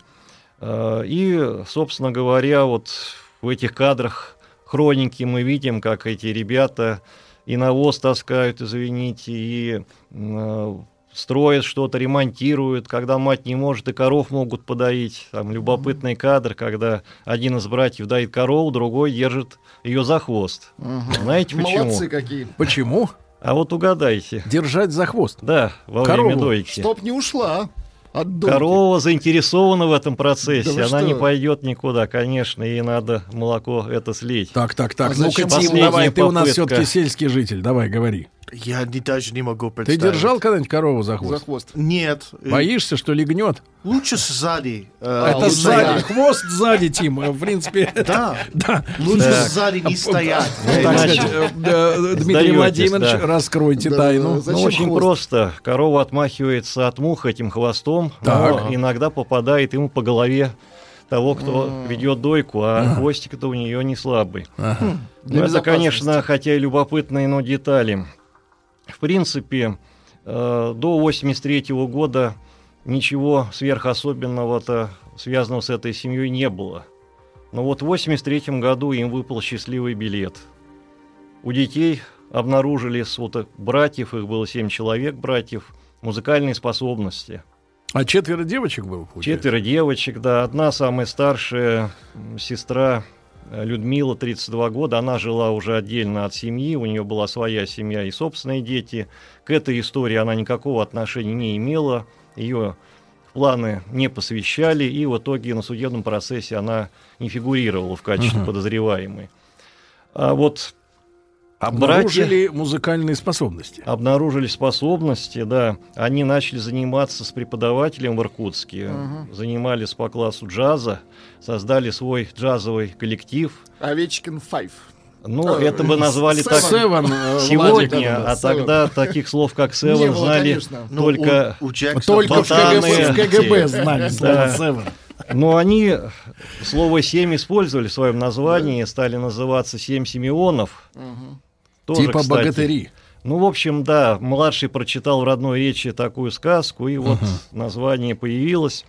И с этого момента начался их взлет. Собственно, и фильм был снят после того, как они о себе заявили. Заявили довольно громко. Представьте себе, в 1985 году они участвуют во Всесоюзном фестивале джаза в Тбилиси. Ну, это круто. В том же году Всемирный фестиваль молодежи и студентов в Москве, и там они отметились и выступали. Вспомним такую популярную на центральном телевидении передачу «Шире круг», Мгм. и здесь Овечкины. Ну, слава, естественно, начинает кружить голову, и Тем более, что давайте вспомним, э, в советское время, а 85-й еще в полной степени, э, в полной мере был советским годом, да, потому Конечно, что вся вот конечно. эта а, требуха полезла ну, на- в 87-м, конце, да, когда коопера- Седьмой, ко- восьмой, кооператоры, да, да, вот вот это вот все да, началось да. там, и, и когда безналичные рубли стали перетекать в налик, и пошла инфляция, да, там уже все, Советский Союз закончился, но м, 85-й, я просто к чему клоню, что артистам, тем более официально, да, они же наверняка при филармонии при какой-нибудь там состояли, да? они поступили в Гнесинку. Вот, вот. поступили- Я просто хочу Да-да-да. сказать, что артистам Что они не очень хорошо платили в Конечно, советское не время, тем более да. таким знаком, кого по телеку показывают. То есть, Ну да. а, вот арти- просто Тим у нас американец, а, я его периодически знакомлю с тем, что он пропустил по уважительной причине. Просто, например, многие артисты, э, которые были популярны в Советском Союзе, ну, например, Антонов, да, вот в- наш великий Да, да, композитор, да, да. типа вашего э, этого Бакарака. Э, Э. Берт Бакрат. Да, да, да. Yeah. Вот, а он, значит, соответственно, потерял огромные деньги из-за, э, так сказать, вот заморозки средств в 91-м там году. Потому что актеры, теат... ну, не те... театраль нет, я имею в виду, композиторы получали и артисты вообще Ну, очень большие деньги. да. Не да, голодали, и, в и, и общем. 85 и смотрите, людей приглашены на фестивали, показывают по центральным каналам, ну, в общем, они в шоколаде, правильно? Почти. Кроме того, государство им кое-что давало бесплатно и так. Дети получали бесплатное питание в школе, форму Ну, школьную. Типа льготы. Да. Э, В том же 85-м им дали три, две трехкомнатных квартиры на одной личной площадке. В одной они проводили свои репетиции, другой, Мешали спать соседям. Да, другой проживали. Э, То есть, в принципе, материальный уровень, конечно, повысился. Мгм. Но, видимо, это они не считали для себя пределом, что и стало одной из главных, если не главной причиной этой трагедии. А следствие показало, вот э, был там кто-то зачинщиком вот недовольства э, положением дел? Как возникла мысль-то вот пойти? Главного зачинщика здесь найти сложно, а мысль эта теплилась еще вот в те годы, когда только джаз-банд появился. Э, Но ключевым событием, видимо, стала поездка Симеонов в Японию. М. Это было в ноябре 87-го, за 4 месяца до трагедии. э, представьте себе, вот эти вот молодые люди, еще только-только начинающие Старшему раскручиваться. сколько было? Старшему было э, 26 Василию в 88 году. Он фактически был главой этого музыкального коллектива. И вот представьте, что эти молодые люди, совсем еще неопытные, хотя старшие-то, в общем, и армию отслужили, это тоже они прошли, э, которые, ну, извините, кроме вот этого навоза и коров мало что видели в своей жизни, и вдруг они попадают впервые в Японию, как страну, ну, что только там, 10 дней они Ну, там... Япония может поразить даже тех, кто Европу облазил. Да, вот 10 дней они там пробыли, выступали, Вот круто. И мы знаем сегодня, что именно эта поездка повлияла на их мировоззрение, на этот, в кавычках, подвиг. А вот возникает вопрос, а чё был тогда не остаться-то? А вот вопрос хороший, сейчас я отвечу. Э, Дело в том, что оттуда они написали матери, и там в каждом предложении почти восклицательные знаки. Они в восторге, они в шоке от увиденного. И действительно, по некоторой информации, они такую идею рассматривали уже тогда, остаться в Японии. Тут Более надо того- нашим молодым слушателям, которые понимают, что сегодня, в принципе, при наличии э, денег, да, э, можно, в принципе, поехать куда угодно. Я уж не говорю там про безвизовые страны, но, в принципе, получить паспорт для того, чтобы ехать за границу, Ну за да. границу, ну, это вообще ни о, ни о чем. Если у тебя есть терпение, ты можешь месяц ждать, если нет терпения, тебе за несколько дней его сделают с нуля. Вот, и поедешь спокойно. Проблема в том, что и Горбачев, я помню, он, э, когда уже развалилось все, к сожалению, да, э, мне кажется, преднамеренно, вот, говорил, его спрашивали как-то, какие две ошибки, был какое-то интервью, вот вы бы исправили. Первый, говорит, отправил бы в Африку послом Ельцина, Ельцина, да. а второе, дал бы все-таки паспорта э, свободно, да, Открыл бы чтоб- страну. чтобы люди поехали, Посмотрели. посмотрели, вот это вот вау-эффект этот прошел бы, и потом появилось ощущение, что без денег там все равно делать нечего, и, и- и что колбасы там много, но она дорогая. В общем-то, собственно говоря, если вы сейчас заходите в магазин, то у нас все так же, как на Западе.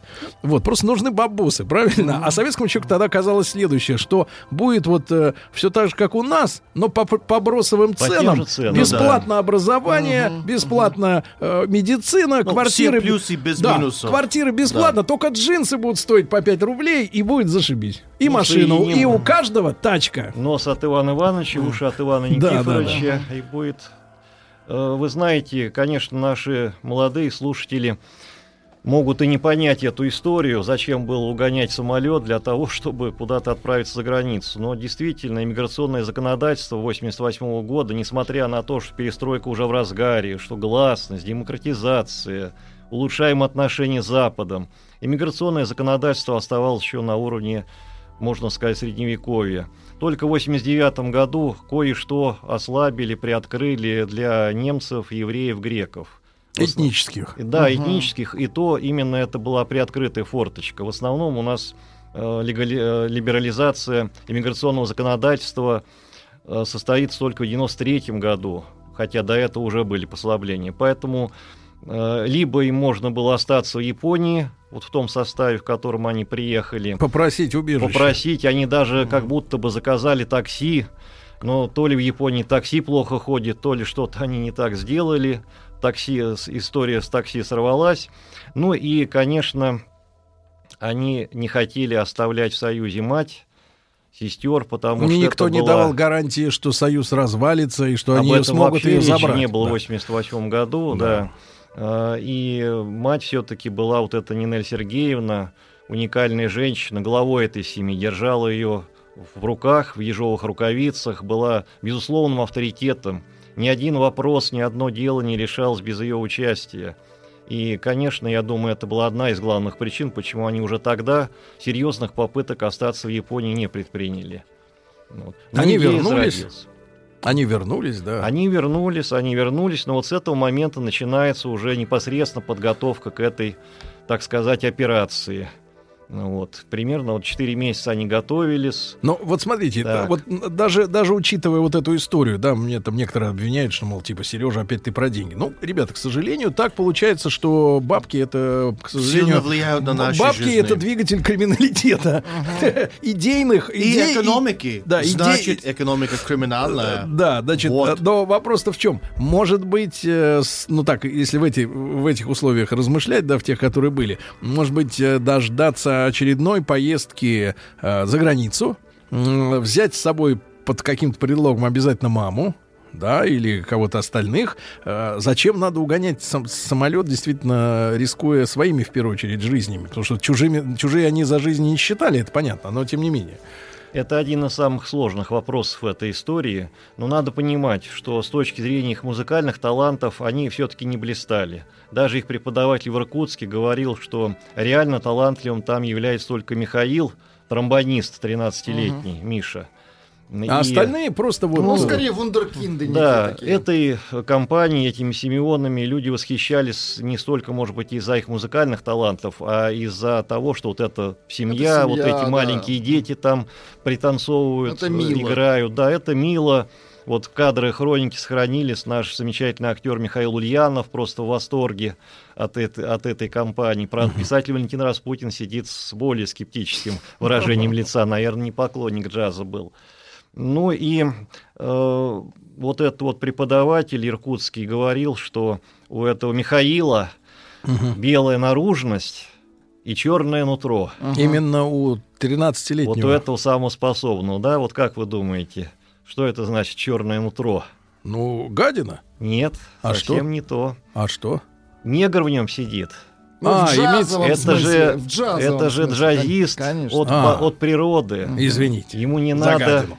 Ему не надо репетировать, он уже готов к этой роли. Ну, прирожденный Прирожденный музыкант. Прирожденный да. э, джазист. Негр. Да, Минуточку. ну, как музыкант, конечно. но это, так сказал преподаватель, Конечно, мы политкорректны. В хорошем смысле. И, да, в хорошем смысле. И поэтому, в общем-то, особых предложений из-за рубежа-то не поступало. Нельзя сказать, что из-за границы на расхват шли Тогда, предложения. тогда, Дмитрий Владимирович, опять же, возвращаемся, если мыслить реально, да? А, музыкант только один. А, ус- э, не приглашают. Тогда какой смысл... Левых концертов не Нет, дают. смотрите, какой смысл тогда бежать Простите. за границу, где музыку эту все равно не оценят, да, не зовут, и, и надо будет выживать уже без Ну, двух-трехкомнатных в квартир. были от Японии. Понятно. Тут Значит, что- друзья мои, тут- продолжим, продолжим наш рассказ после новостей, новостей спорта. Дмитрий Владимирович Маслов, доктор исторических наук, с нами сегодня вот история семьи Овечкиных. Вор должен сидеть в тюрьме, верно? Запомни, Шарапов, наказание без вины не бывает. Я имею указание руководства живыми вас не брать. Товарищ полицейский. Вот сегодня, друзья мои, история конца 80-х. Э, э, наш, цен- наша центральная тема — это семья Овечкиных, семь Симеонов и захват самолета трагический. Дмитрий Владимирович Маслов, доктор исторических наук, с нами. Дмитрий Владимирович, ну, э, мысль появилась, да, лететь из Иркутска, я так понимаю, да? Э, с Ро- А в каком направлении захотели двигать, товарищи? Двигать они захотели направление Ленинграда, но, естественно, отклониться в сторону Лондона. Они не понимали, что, в принципе, и так, Про- пролетев 6 часов над страной, Да. а, в принципе, дальше, может, бензина, Про тьфу, керосина, про топливо. керосина не хватить. Собственно говоря, это было для них откровением. Как и то, что в том же Лондоне их особо никто и не ждал. И, кстати говоря, то, что они явно заблуждались насчет своих музыкальных способностей и переоценивали их, свидетельствуют и воспоминания их преподавателей по Гнесинке.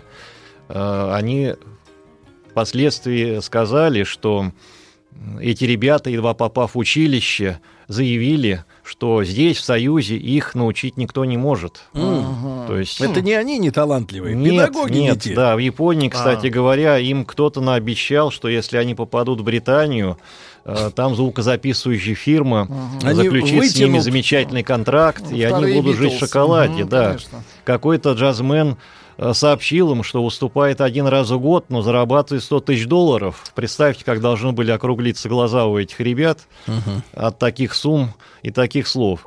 Ну и они разработали план. Первоначально, правда, он был довольно громоздкий. Они сначала собирались долететь до Ленинграда и только уже об- обратным рейсом воспользоваться для того, чтобы угнать самолет.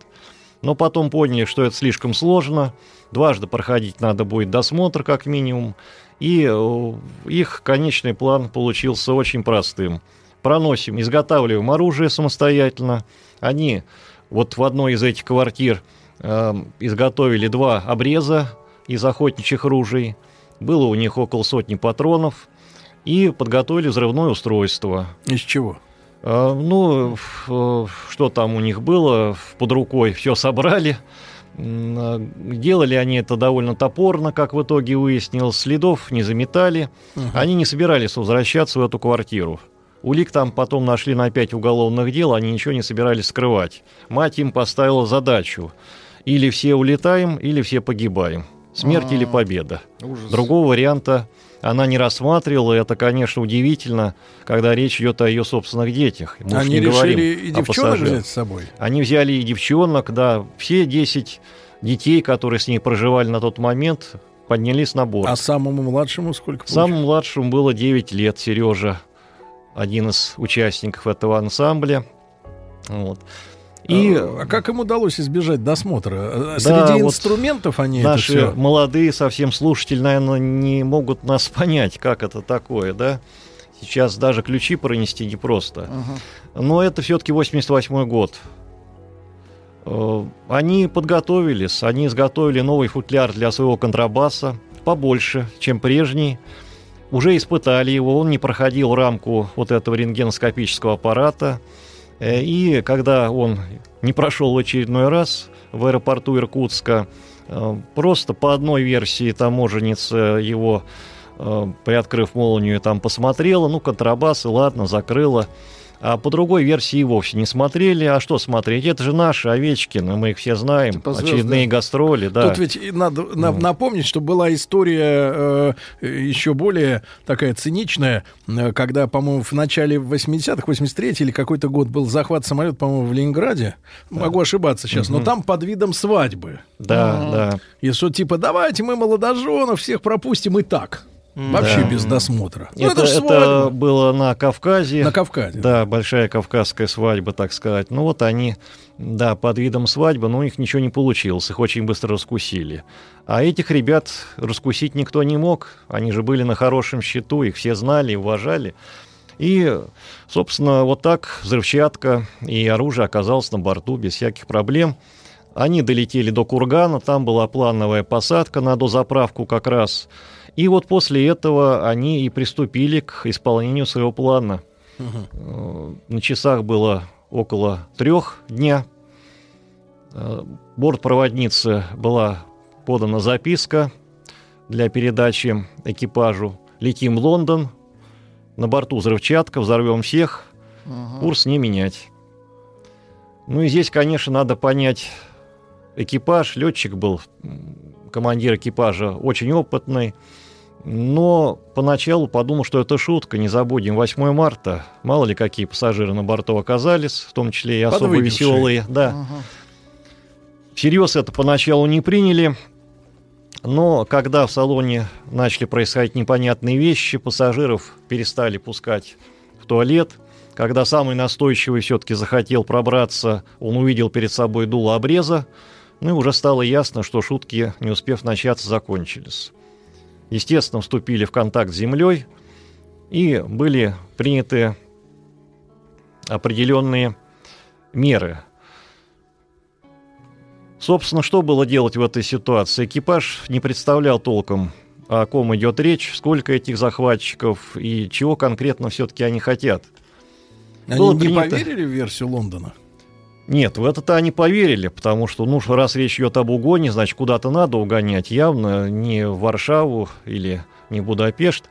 И было принято решение под видом дозаправки посадить самолет на территории СССР, а там уже предпринимать все необходимые действия. Но захватчики никак не соглашались на посадку в СССР. Они долго не могли понять, что до Лондона просто так не долететь без дозаправки. А кто Это- переговаривался от них э, с экипажем? Э, Переговоры вели разные люди. Ну, в основном это были старшие братья. Василий задавал тон. А Олег. если главная миссия уле- улетать просто на запад, почему не до Финляндии тогда? Хотя бы не до Финляндию Варшавы. им как раз пообещали. А, Да, когда стало ясно, что им нужна какая-то капиталистическая страна, предложили, ну, естественно, поблизости к Ленинграду, что у нас Финляндия. Вот, им сказали, что посадка будет совершена в финском аэропорту Котка, городе Котка. Посадку самолет совершил. Э, И все бы шло по плану наших спецслужб, но вдруг эти захватчики в иллюминатор обнаружили, увидели, что в финском городе э, советские военнослужащие в советской форме одежды, никто не догадался поменять им форму на гражданскую. На ходу кто-то стал кокарду срывать с головы, с шапки. Ну и в довесок ко всему, к лайнеру А что, на, на здании аэропорта было написано «Котка»? Нет, этого на- написано не было, но в конце концов этого могли они и не увидеть, тем более там уже Ну, сумерки, самолет, конечно. пятый час вечера, ноябрь, этого они могли не увидеть. Но вот советских военнослужащих разглядели, ну и плюс ко всему э, заправщик, подъехавший к лайнеру, э, на борту имел надпись на чистом финском языке по буквам Огнеопасно. «Огнеопасно». Они, конечно, пришли в ярость. И вот здесь произошла первая часть, первый акт этой трагедии. Один из Овечкиных, Дмитрий, выстрелом в упор убивает бортпроводницу Тамару Жаркую. Именно э, Тамара э, внушала Овечкиным, что все идет по их плану, они летят в Финляндию и дальше после заправки куда прикажете. Э, Была убита бортпроводница, и тут на сцену выходит мать. Она дает братьям команду начать штурм пилотской кабины.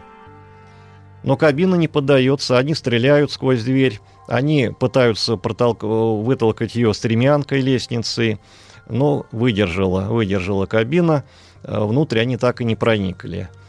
И вот здесь, пока, собственно, идет эта заправка, пока ее изображают в большей степени, чем она происходит на самом деле, начинается какое-то, вовсю идет какое-то шевеление на земле. То есть меры по Это был спец- борьбе с этими угонщиками. Вопрос хороший, опять же, 88 год на дворе. Да, у нас была уже группа Альфа, но надо понимать, что вот в этой конкретной ситуации а самолет Ну, посадили. военные. Да, самолет посадили э, на аэродроме Вещева, недалеко от Ленинграда. И, конечно, там никакой альфа под рукой не было, а счет шел, если не на секунды, то на минуты. Никто не знал, насколько серьезно намерения угонщиков, но предполагать, конечно, могли худшие. И был выработан план. Занимались этим и управление КГБ по Ленинградской области. Э, Начальник управления возглавлял эту команду. В его замах были э, руководители ГУВД, управление внутренних дел на транспорте. Э, То есть, ну, увлекли разные структуры. То есть они за несколько часов собрали группу, ну там за пару. Да, буквально. собрали группу, но что это была за группа? 10 человек. Как потом оказалось, сотрудники патрульно-постовой службы, М. не имевшие никакой подготовки для проведения такого рода спецопераций. Кстати, их потом, конечно, тоже допрашивали, и на суде выступали. Я слышал запись выступления одного из них. Он так прямо и сказал на суде. Да, мы пошли, нам сказали, мы пошли, но мы не были готовы к такой операции. Они сумели проникнуть в самолет. Первая группа проникла через иллюминатор в кабине пилотов, а вторая в хвостовой части. То есть с двух сторон предполагалось начать этот штурм. Связи тоже толком не было. Сигналом должен был стать взлет самолета. То есть они были на борту. Они были уже на борту, да, в И они момент решили этой- штурмовать не на взлетной полосе, а дать лайнеру взлететь. В момент взлета, ну, предполагалось, что все-таки он не взлетит. То есть он удастся- пойдет на разгон. Да, как бы пойдет на взлет, и в этот момент А, будет проведена на полосе. операция. Да, на полосе фактически. Конечно, в Лондон их никто отправлять не собирался. Кстати, в фильме Леонида Коневского, известный сериал «Следствие вели», там даже сообщалось, что были подготовлены истребители для Сбить? уничтожения самолета, чтобы не дать ему любой ценой уйти за пределы СССР. А эта информация... Ну, эта информация, я не видел ее, ее подтверждения, но в фильме вот такая информация прозвучала. Больше я нигде это не встречал. И, собственно, началась спецоперация, условленный момент. Началась она неудачно. Спецгруппа открыла дверь пилотской кабины. Но прежде чем они начали стрелять, стрельбу открыли по ним. Было ранено два вот этих бойца. И в итоге от, э, они начали отстреливаться, но пострадали больше пассажиры, были ранены некоторые пассажиры. Ну, там было непонятно. Да, сплошная куча мала. Понятно, что нервы на пределе. И, в общем-то, из э, угонщиков не пострадал никто. Во время этого же попытки Во время этой попытки, да. В хвостовой части тоже началась попытка штурма, и также неуспешно. И в этот момент мать подзывает всю бригаду к себе. Они становятся в кружок, старшие, и она дает команду на взрыв. Вот представьте себе, мать принимает сознательно такое решение. Они, видимо, уже поняли, что при любом раскладе Лондон им не светит, и погибать, но, что называется, с музыкой. Но бомба была топорно изготовлена, видимо, и слава богу, поскольку, в общем-то, никто от взрыва не пострадал. Правда, по одной из версий погиб один из Овечкиных Саша, по другой у него только брюки загорелись. Ну и после этого начался следующий акт трагедии. Начинается самострел старших Овечкиных. Тут есть некоторые расхождения в источниках. Одни сообщают, что старший Василий всех перестрелял, в том числе и мать по ее приказу, и рука у него не дрогнула. Другие говорят о том, что братья стреляли в себя сами. Все старшие были таким образом убиты или покончили с собой. Правда, искали еще Игоря, но у него были, видимо, другие планы на этот вечер. Он спрятался в туалете и на настойчивые призывы присоединиться к коллективному самоубийству не отреагировал. А Друзья времени мои, искать его уже не было. Семья Овечкиных сегодня в нашем цикле «Товарищ полицейский». Вор должен сидеть в тюрьме, верно? Запомни, Шарапов, наказание без вины не бывает. Я имею указание руководства живыми вас не брать. Товарищ полицейский. Сегодня с нами Дмитрий Владимирович Маслов, э, доктор исторических наук. Мы говорим о семье Овечкиных, семь Симеонов. Э, Дмитрий Владимирович, много еще нюансов, а времени не так много. Э, в целом, после вот этой бойни, да, кто остался в живых из Овечкиных и сколько пострадало пассажиров и офицеров? Погибло три пассажира, плюс бортпроводница. По раненым данные разнятся 15-45.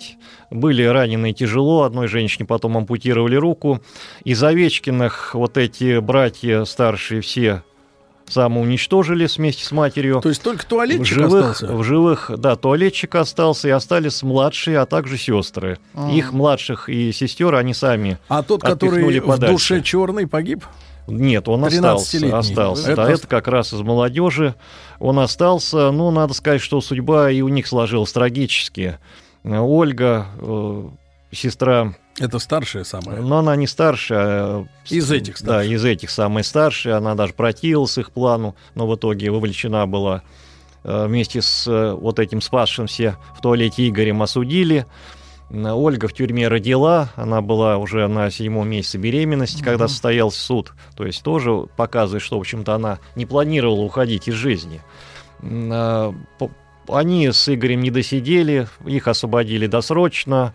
Ольга спилась и погибла от рук собственного же собутыльника. Игорь потом ударился в наркоту и был прихвачен, и тоже погибает в следственном изоляторе при неясных обстоятельствах. Спивается младшая сестра Ульяна, э, и э, Сергей, Татьяна их следы затерялись в пространстве, и только Михаил в какой-то мере осуществил мечту всех Овечкиных. Он все-таки оказался за рубежом, уже без всяких угонов, в Испании даже занимался музыкой, своим искусством. Это вот самый талантливый. Самый-самый А талантливый. он Вот какое, это вот какое участие принимал в самом э, захвате? Да никакого, конечно. Он Там, ну, маленький. и он маленький был еще, просто взяли за компанию, чтобы там жить в этой самой Но он славной Англии. добился чего-то. Вот. в Он Испании. добился чего-то. Ну, потом и его сразил инсульт, и не знаю, жив ли он сейчас. В общем, следов Овечкиных мы уже не замечаем, жив из них кто или нет. Ну вот наши слушатели, э, Дмитрий Владимирович, вспоминают э, фильм, да, он 20 лет назад, по-моему, был 20 снят. лет как раз, да. Вот, а насколько он соответствует, вот э, вы как человек, изучавший документы, да,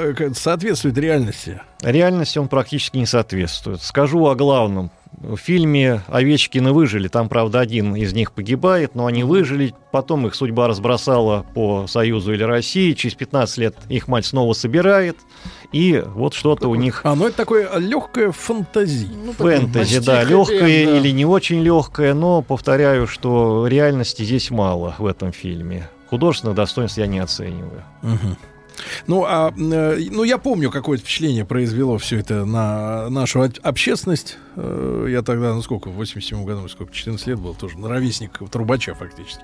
Вот, и э, хотя с информацией тогда было не очень э, хорошо. Ну, Так, кстати, это было у нас, наверное, одно из первых, если не первое Громких. такого рода преступлений, когда пресса, вообще СМИ писать и говорить об этом начали уже по горячим следам, а не через сколько-то лет спустя. Так что в этом смысле гласность себя проявила вполне. Как вы понимаете, вот все-таки где э, э, ну, дала сбой, грубо говоря, советская система воспитания? Потому что мы часто вот в нашей этой рубрике, как раз товарищ полицейский, да, э, видим, что э, плоть от плоти советские люди, там пионеры октября, так, комсомольцы, все вроде приличные, вот, а подлость-то и жестокость невероятная творится. Вот, э, здесь мать главный, так сказать, вот, мотор всей этой истории. Мать, безусловно, мотор, но я думаю, что советская система дала сбой на стадии школьного воспитания в том плане, как сами учителя потом признавались, эти ребята и посещали школу-то нечасто, уроки пропускали, но относились к ним снисходительно, понятно, надо заниматься хозяйством.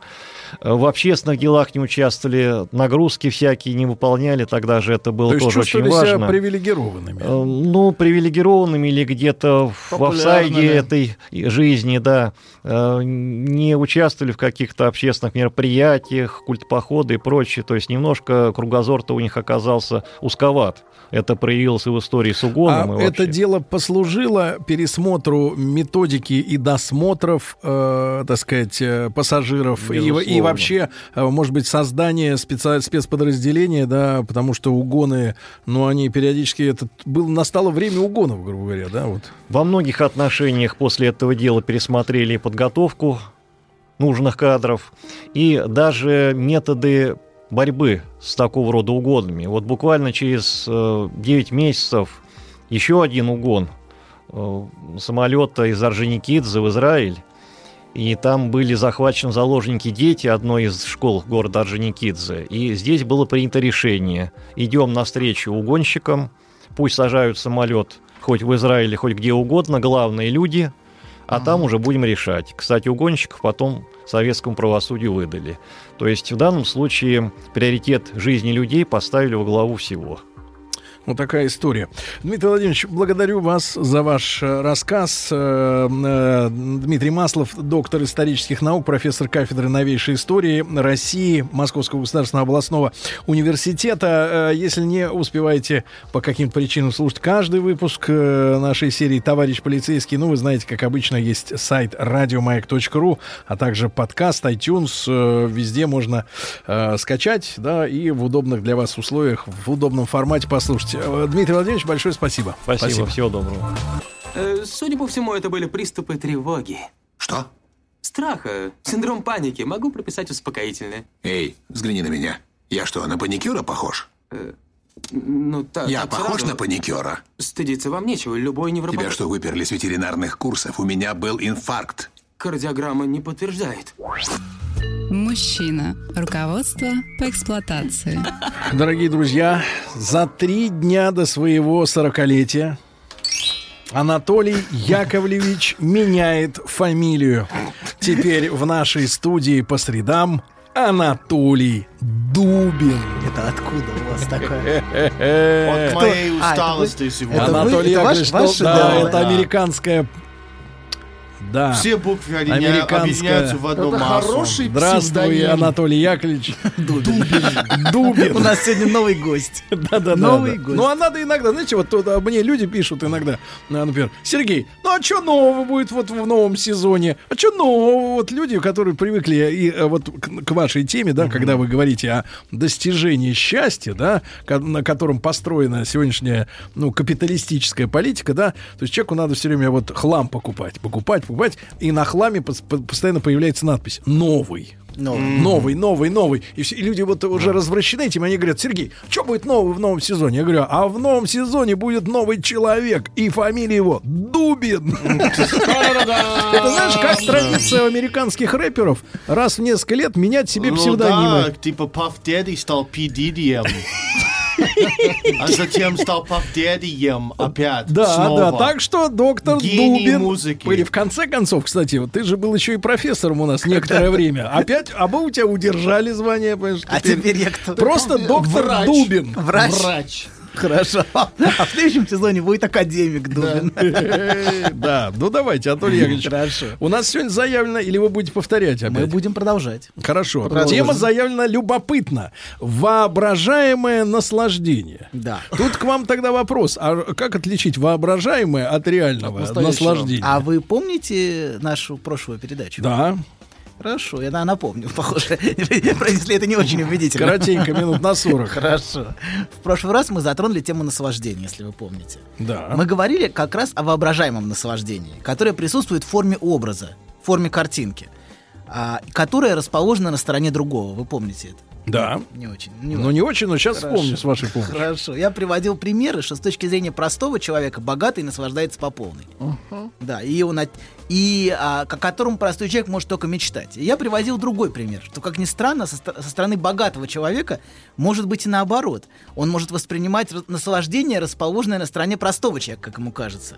Который, например, не озабочен ношей сохранения капитала. Не, ну эта тема э, очень сильно изнасилована в различного рода комедиях. Да, о да, том, да, абсолютно. О том, э, как вот э, бедный, бедный вдруг становится богатым, Это- и как ему тяжело быть богатым. Хорошо, Богатые но это тоже все. Это абсолютно. не факт, это но мы говорим о легко. фантазии, абсолютно, о фантазии каждого. О том, что я просто говорю о том, что в фантазии од- а, всегда на, на стороне другого расположено наслаждение, а не на собственном. Ну, недосягаемый. Да, оно где-то там, на, другой на другой стороне. И вот если бы я там был, если бы я мог себе позволить не переживать за репутацию, а пойти и начать там значит, С нуля. клеить Лу- кого-то в баре, да, или в корпоративе. Да. Вот. Да, так вот. И я говорил, что эту фантазию, например, разделяет Фрейд, который полагал, что вытеснение и подавление сексуальности и неврозы, связанные с этим, это судьба только обеспеченных. Ранний Фрейд вот так полагал. Вот. И, а, и, а те, кто не скованы социальными рамками и правилами, они типа не, а, значит, не страдают неврозом. Вот. Ну, сейчас мы понимаем, что а, Страдают. это- что страдают все, страдают все. Так, да, и, а, в общем, да, в общем, а, это, это ерунда, но важно, что за, эт- за этим стоит фантазия. Фантазия о том, что на стороне другого есть наслаждение. Вот. И, короче говоря, если, если коротко резюмировать, психически богатый занимает по отношению к воображаемому наслаждению ровно ту же позицию, что и простой человек. А, собственно, он его лишен. Вот, потому что оно существует только в картинке. Я в качестве зарисовки могу привести вам такую, значит, Давай. статью. Анекдот. Нет, нет. Ваш историю, анекдот? Историю. Нет, А, историю. документальную? жизни. Документальную историю из жизни, Наконец-то. да. Пять тысяч лет назад. Три. Так. вот. А значит, как, мы- один мой знакомый как-то сидел в баре, э, не в баре, но в, э, в ресторане. Вот, Читай по фамилии Дубин. Дубин, да, знакомый Дубин. Так вот, сидел, значит, а в тот, в тот день, когда в его компании проходил корпоратив, значит, э, который он, который он владе- владеет этой компанией. То есть у всех корпоратив- корпоратив, а он отдельно. а он не пошел, да, не пошел. Это, ну, в общем, и он сидел в ресторане и переживал за то, что он слишком много платит своим сотрудникам. Вот, Но он и всё увидел фантазировал. счет на да, он все фантазировал о том, как бы урезать зарплату, и о том, что нужно вообще вводить штрафы за опоздание. Вот. На самом деле, конечно, под предлогом всех этих рыночных доводов, он переживал за то наслаждение, которое, как казалось ему, они там получают, и к которому он не имеет доступа. Вот. И, а, собственно, он, это вызывало у него чувство зависти, и он думал, как бы это наслаждение присвоить обратно через штрафы. Вот. И, собственно, тут мы подходим к фантазии, э, к- которая очень распространена, что Так. другой наслаждается за мой счет. Очень распространенная фантазия, такая паранояльная фантазия, вот, а, которая очень часто присутствует даже на уровне общества. Вот, например, а, одна из причин ксенофобии, ненависти к иммигрантам, это фантазия о том, что чужак наслаждается за мой счет. Например, в странах, где есть развитая система социальной помощи, а, не знаю, Америка является ли страной, где есть развитая система социальной помощи? Он, Да из, он нет. из Польши. Да. Через Америку. Хорошо. Так вот, значит, а, и там часто звучит посыл, что мы содержим их, а они не работают и наслаждаются за наш счет. Причем в голове у того, кто жалуется, а, всегда есть такая фантазия, что а, мы тут работаем, а у них сплошной блэкджек, значит, и развлечения. Вот. А совсем не доширак, не считая, а попытка свести с концами. Блэк Джек это другое. Блэкджек, да. Ну, Ну, понимают. реально, а причина, почему много мигрантов в Западной Европе, потому что есть пособие. Конечно. Ну, потому вот, что, ну, например, вот. в России надо работать, это некрасиво. Да, ну вот, вот эта фантазия очень распространена. Я не знаю, на самом деле, это- я думаю, что в, это, в этом есть доля правды. В этом Наше доля правды. спасение в Ну, отсутствии если там доля пособия. правды, то является и фантазия, может быть, переувеличение. Хорошо. Нет пособия, нет проблемы. Ну, сов- совершенно верно. А, давайте так. А Ну, есть- представляешь, ты говоришь в, в бедному миру в Африке, можно приехать, но вы будете работать круглосуточно. Спасибо, нет. И все. Так вот, вот, значит, это Работать иллюстрация. на пуховик. Я могу Вы- нечего вы делать говорите здесь. как африканец, Тим. Да. Э, И маленький при этом. А извините, доктор Долбин, просто э, все уверены, негром. а все уверены, что я и негр, и малюсенький. Ну, то есть такой, как вы. Ну, Прекратите. Шельмовать Олег. Дубина. Ладно, продолжаем. Значит, а с другой стороны, например, тот же самый человек, а, может быть, если мигрант работает, предположим, он работает, а, он Да, говорит, Предположим, сказочный вариант. Нет. А тогда возникает другое. У того же самого человека возникает другое. Они занимают наши рабочие места. Причем в голове у того, кто высказывает, это, конечно, самые желанные рабочие места. Это такие мифические места, где ты получаешь много денег, ничего не делая. А совсем, конечно, не работа по мытью сортиров. Вот. То есть... Вот. Да. Ка- То есть мы говорим о том, что всегда в фантазии другой наслаждается. Вот. Да. И в любом случае за мой, и за мой счет. Но если присмотреться повнимательнее, то, как правило, никакого в, в реальность, не в нашей фантазии, а в реальную жизнь человека присмотреться, то, как правило, никакого реального наслаждения там в помине нет. Но оно существует только в фантазии о том, что наслаждается другой. Вот. Но, с другой стороны, то, что нас по-настоящему беспокоит, и то, что не дает покоя, это именно наслаждение другого. Что другой тайно, тайно, например, или явно получает наслаждение, от которого мне, как субъекту, приш- живущему в обществе, пришлось, отказаться пришлось. Вот это то, что нас беспокоит. Я терплю, а он кайфует. А он типа кайфует или тайно кайфует. Может быть, неявно там они. Теории заговоров, кстати, на этом. Кайфует тайно. Кайфует тайно, да. Так вот, именно поэтому многие мужчины, например, ну, а, могут впадать в неожиданный гнев, когда видят, кто, что кто-то нарушает правила. Вот ты впадаешь в Например, гнев, по- да? полицейский. А, не, я не такой правило люб. А, это еще причина, почему я уехал из США. Любоправ. Это стран... Ты за свободой это приехал, страна мой мальчик. таких, где кто-то что-то делал не положено. Ужас. Нет, highly likely что-то делал. Highly likely. Yes. All right then. Highly likely. Ну вот если кто-то едет, нарушает правила, тебя это злит? А, нет, На э, дороге. как-то вообще... Плевать. Я Да. вот рассказывал, я с- А, нет, запечатлел просто на доктор, видео я- доктора. Проблема в том, что у меня э, философская по- по- позиция. Меня Я понимаю, что жизнь выслушаем. несправедливая. А поэтому, когда ты это признаешь, а, такие вещи Это неправильная бывают. формулировка, она американская. В России пишут жизнь-боль. Ой, Ну Да. и это тоже. Несправедливо это немножко другое. Я говорю, я мне Боль подарили видеорегистратор. К сожалению. Я зарегистрировал на этот видеорегистратор, как э, боль. Каршеринга нагло едет на красный свет. Так, Все стоят, а он едет. Так. Я отправил эту запись э, владельцам каршеринга. вот. Да, короче И говоря... призываю всех поступать подобным Короче, образом. да, абсолютно. Стукачество. Это не стукачество, это наша безопасность. Потому что потом О, в следующий да, раз да, эта да. дрянь э, собьет ребенка где-нибудь или бабку. Информер. Забьет бабку. Это, кстати, Зазевавшуюся. Это дрянь. Всю эту сволочь надо к ногти. Они к тому так поступают, потому что безнаказанность. Знаем, какую бабку собьет эта дрянь. Дальше давай. Хорошо. Ничего хорошего. эта дрянь собьет бабку. Или бабку э, собьет дрянь. Какой ужас. Ладно. Короче говоря, многие мужчины могут впадать в ярость и неожиданный гнев, когда видят, кто-то нарушает правила. А вот вам из Германии Да сообщение. Ну, смотрите, на вашу тему. 15 лет назад переехали с семьей в Германию. Выпивали там с таким же, как мы, выходцем из России. На тот момент он уже прожил 5 лет. И после двух выпитых заявил, я вас содержу тут. Забирают из моей зарплаты для вас. Долго не думая, дали ему по щам. Разборки в Германии. Ну вот это все, да. Да. Ну, Короче говоря, а если человек нарушает правила, многие могут впадать в ярость на то, что он быстро, громко едет. То есть он позволяет себе наслаждаться тем, от чего я вынужден был отказаться. Или вернее, он ощущает это, что его обсессивный, например, что его заставили от этого отказаться. А, а лицемерие тоже считается. Это когда я попадаю в ярость. Больше лицемерия. Ну, это, по-моему, похоже. Это по-английски. Правило для, для одно. э, Короче, когда ругают меня за то, а потом они сами это делают, это, это бесит. Да, ужасно. Вот, собственно, Тим об этом и говорит. Тим подтверждает. Не важно, что сказал Тим, важно, что он подтвердил то, что сказали мы до этого. Скорее всего, это очень не важно, что я вообще здесь говорю.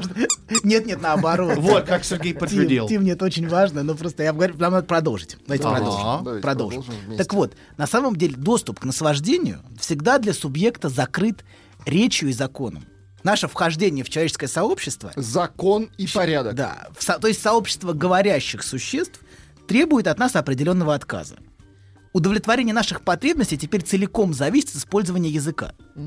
А, то есть с его помощью мы сообщаем окружающих, окружающим о своих потребностях, находя, надеясь на их благосклонность. Мы теперь говорим, мы не как в животном мире можем, значит... э, Кусить. А по, по полной, значит, жрать, наслаждаться. Вот, да. А, да. Молча. Чавкая. Есть анекдот на эту тему, ну ты прям как животное. Я думаю, что вы Дальше, знаете, дальше. старый, да, очень. Дальше. Ладно, значит, так вот, теперь мы зависим от языка и от использования языка в общении. И абсолютное удовлетворение, о котором мы мечтаем, становится вещью невозможной. С тех пор, как мы вступили в язык.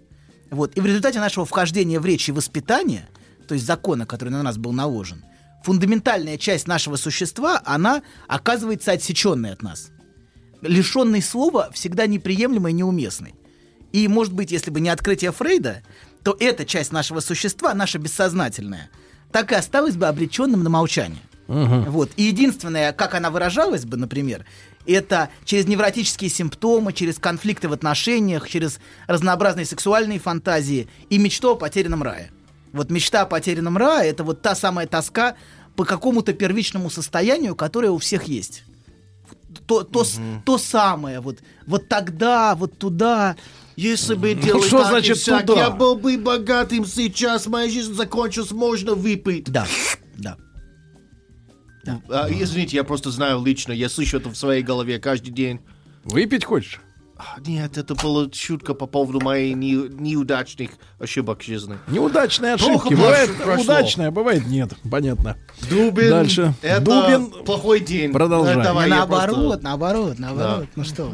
Короче говоря, значит, мы говорим о том, что наше вхождение в речь, наше вхождение в язык приводит к тому, что а, от чего-то нам приходится отказаться. Что-то от нас отсекается. И в результате мы, э, будучи лишенными абсолютного наслаждения в реальности, в реальности оно уже невозможно, мы возвращаемся к нему в фантазии. Это то, что порождает в нас нехватку, порождает в нас желание, в принципе. Это стремление как бы восстановить то потерянное, что было когда-то до, как, до того, как. Вот. То, что отрезал от нас уголовный кодекс. да, Например, вы- например, например, то, что вообще от нас отрезали. Отрезали. То, что обре- Ну, это обрезали. это Хорошо. ваша традиция. Да, дальше.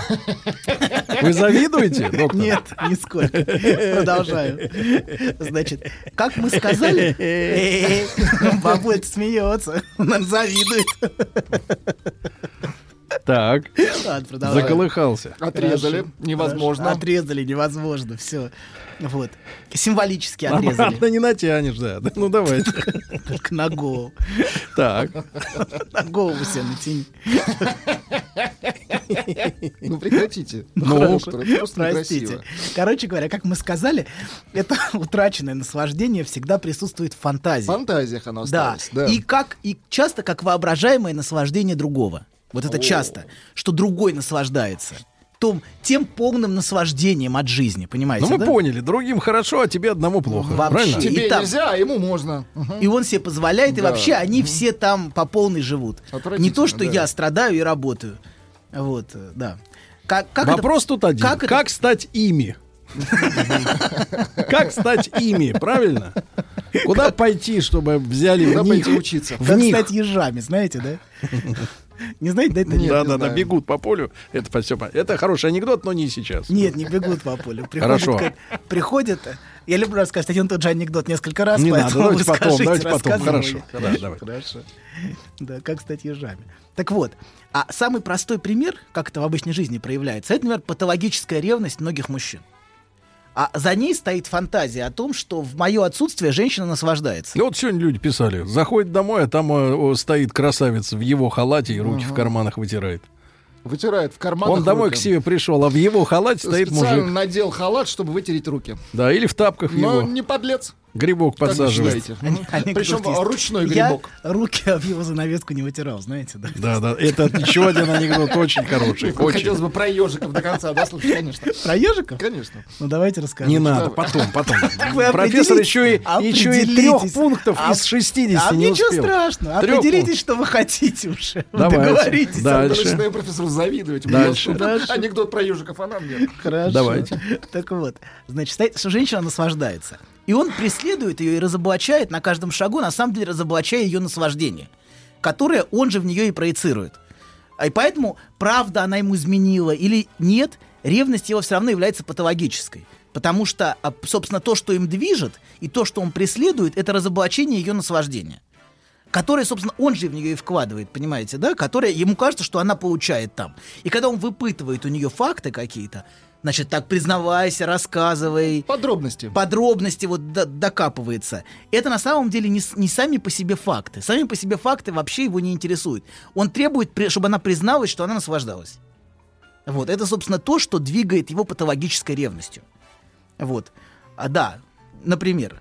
А женщина может завидовать, а, например, по-другому. Воображаемому наслаждению, который, а, который мужчина получает, когда ходит на работу, когда он общается с... С другой женщиной. Ну, с другой женщиной, например. Ну, да, хорошо. Как и, и она фантазирует. Ваши пациенты считают, что вы получаете удовольствие в студии маяка. Я думаю, что кто-то, несомненно, считает, что я получаю А удовольствие. мы думаем, что вы там свое берете. Девяточки, да-да, вот эта тема У вас бульбулятор есть. Это вот тема, Кстати, да, с что- 9 числа десятка. Да ладно, ну Доктор Добин празднует не 40 лет, конечно. торопитесь. 10 в час, ребята. Не торопитесь. Не торопитесь. Что значит, я не тороплюсь, вы не торопитесь. Хорошо. А спрашивают, вами- я вами- спрашивают, это юмористическая передача или дадите послушать Дубина? Да, это юмористическая передача. Вам завидуют, э, доктор пишет, что Дубин э, в паузах ест осетрину. Осетрину? Ну, они так Ну, думают. между средой и средой. Он постоянно ест осетрину. И пьет шабли. Шабли? Нет, лучше... Шабли отсюда лучше. Ладно, продолжаем. Значит, а, короче говоря, женщина, например, может завидовать тому, что мужчина ходит на работу, а что он там как А будто она в по четырех полной- стенах. Да, абсолютно. А она в четырех стенах с детьми, это не значит, что ей легко. Ей может быть очень тяжело с детьми. Это правда очень тяжело, это изматывает. Но, тем не менее, она может фантазировать об этом. Вы-то откуда знаете? Вы же не, не женщина. Ну, я общаюсь с женщинами в большом И количестве. они все ноют вам, да? Ни- никто не ноет. За 9-то можно и потерпеть было бы доктора, не жаловаться. Итак, Анатолий Яковлевич Дубин. Кстати, пишут диктор Дубин. Не доктор Добин, а диктор Дубин. Расскажите про свой сон. Я сплю крепким сном. Слышу плач младенца. Иду к холодильнику, чтобы достать молока. Несу ребенку молоко. А оно черное, Бен. Скажи, что это значит? Только без грязи про мою мамашу. Мужчина. Руководство по эксплуатации. Анатолий Яковлевич, вас переспрашивают из Петербурга. Правильно ли я понимаю, пишет, к сожалению, не подписавшийся товарищ. Товарищ, подписывайтесь. Э, Правильно ли я понимаю, что доктор говорит, что получить вот уже полное наслаждение вообще невозможно. И никто из людей такового не получает. Правильно? Ну да, в той степени, в какой мы не можем вернуться в мир животный вот, А. и наслаждаться как животное. Вот, конечно, мы не можем. Но тем не менее, это, а, это вещь, которая движет нами. Именно невозможность наслаждаться абсолютно а, именно вот эта от- отсеченность от нас, она и, собственно, и порождает в нас желание. То, о чем вы То есть, э, то есть, погодите, нехватка желания двигатель прогресса. Да, абсолютно. Нехватка, нехватка, постоянная нехватка, которая нами движет. А, да, и, но это, да, в общем, давайте двинемся дальше. На, сам- Двинемся. на самом деле, конечно, вопрос наслаждения существует. Вопрос, а, который мы извлекаем. Некоторые, сами того не осознавая, наслаждаются через страдания. Это тоже способ наслаждаться. А, неосознанный способ извлекать наслаждение через симптомы, а, через, например, а, а, скажем, часто женщины или мужчины находят таких партнеров, на которых они внешне жалуются, но на самом деле они бессознательно этими, Кайфуют. этими не- Ну именно, да. насла- именно Жизнь наслаждение. такая ужасная, я могу это все всем показывать. Ну, каждый, кайф. каждый находит ту специфическую форму наслаждения, которая ему нужна в этих отношениях. Например, она, она чувствует, что ее постоянно унижают мужчина, но она при этом может позволить себе сексуальную жизнь в этих отношениях. А, то есть ее как, как бы одновременно наказывают за это. То есть очень, очень много разных вещей бывает, и наше наслаждение, оно включено очень глубоко в нашу Что ж, жизнь. такая женщина не могла бы получить свое с интеллигентом? Нет, не могла. Ничего себе. В ее внутреннем мире это невозможно. Вот. И это ее очень тяготит. Вот. Например, с мужем она не может, а с, А С этим не может тоже. а с, с этим может, да. С этим может, но он не муж. Ну, например, так тоже может быть. Вот. А с мужем ничего нет. Ну, с мужем как-то так, жизнь. Ладно, продолжим. Значит, женщина тоже может завидовать, мы на этом остановились, воображаемому наслаждению, которое мужчина получает, ходя на работу, общаясь с людьми, реализуя себя, а она сидит дома в четырех стенах, как вы сказали. Вот. А у него настоящая жизнь, вот настоящая, он живет по полной. Да. А я всего этого лишена. И эта фантазия о наслаждении другого может стать причиной постоянных конфликтов в отношениях. Постоянно сводя к претензиям. Кто больше жертвует, а кто наслаждается. Вот я и это, и то. Ради нас. Ради нас, да, ради нас. А, ну, а, мужчина, надо сказать, тоже. Я вот, значит, на работе упахиваюсь, хотя, а, в общем, тут не очень, часто не очень заметно, как он упахивается. верится, да, что да, упахивается. Очень, да, да, да, не верится, не верится, но ему важно тоже предъявлять что-то. Вот, а ты даже убраться не могла в квартире. Я вот целый день, значит, тут на работе ВКонтакте сидел. Вот. А ты даже прибраться не могла, даже ужин не приготовил. Так что тут, да, тут тоже. Всегда есть кто-то чем-то жертвует. Надо доказать, что я жертвую, а другой наслаждается. Хотя там тоже может не быть нигде этого наслаждения, о котором фантазируют. Вот. Но такого рода фантазии могут очень сильно отравлять отношения. Ощущение, что я, я гораздо больше делаю, чем он. Ты к чему ведешь, профессор? Подождите, не торопитесь. И но есть один очень важный аспект, о котором стоит поговорить в вопросе наслаждения. Это ощущение, что тот, кто задает рамки, правила, границы, тот, кто олицетворяет требования и закон, а он, а он ответственен за лишение меня наслаждения. То есть есть фантазия о том, что если бы не воспитание, если бы не родители, если бы не общество, если бы не работа, если бы не брак, я не был бы вынужден претерпевать все это лишение, которое я То чувствую. есть это идеология анархизма? Э, Это, По это- сути, это- да. это, То есть а, полицейский нар- забирает наслаждение. Да, это- да. Крадет я- наслаждение? Да. Ай-яй-яй-яй. Ой, Это ой, либерализм, друзья, либерализм. А как же- Освобождение от всего этого, и да. я буду прекрасен. Как же закон и порядок, доктор? Вот если бы А дядя говорит, Степа? Вот, вот, вот. Да, если, да. бы, если бы не дядя Его Степа, если бы, да, и, не, и если бы не дядя Степа и не моя родня, я бы нормально жил. А сейчас я чувствую, что я все это, вот, все это вынужден терпеть. Вот. Э, Все эти, все эти символические вещи, например, брак, значит, и воспитание, и все это, это все меня ЖКХ. лишило. ЖКХ. Ощущение, что у меня ЖКХ отобрали. это наслаждение. Кстати говоря, есть определенная форма наслаждения, очень распространенная, через жертву. Но это отдельно, отдельный Вот оно, разговор. что я же- А, так мы Люди, жертвуем. люди жертвуют, То есть наслаждаются. жертвенная кабинка рядом с. Конечно. Все, началось. Ты... ты... Да, у тебя особый дар, у тебя талант. Нет, что Да, вы. да. Вовсе Я нет. сказал да. Молодец, башковитый. Мужчина. Руководство по эксплуатации. Ну, кстати, вот то, что мы сейчас проиллюстрировали, Да. это наслаждение маленького мальчика.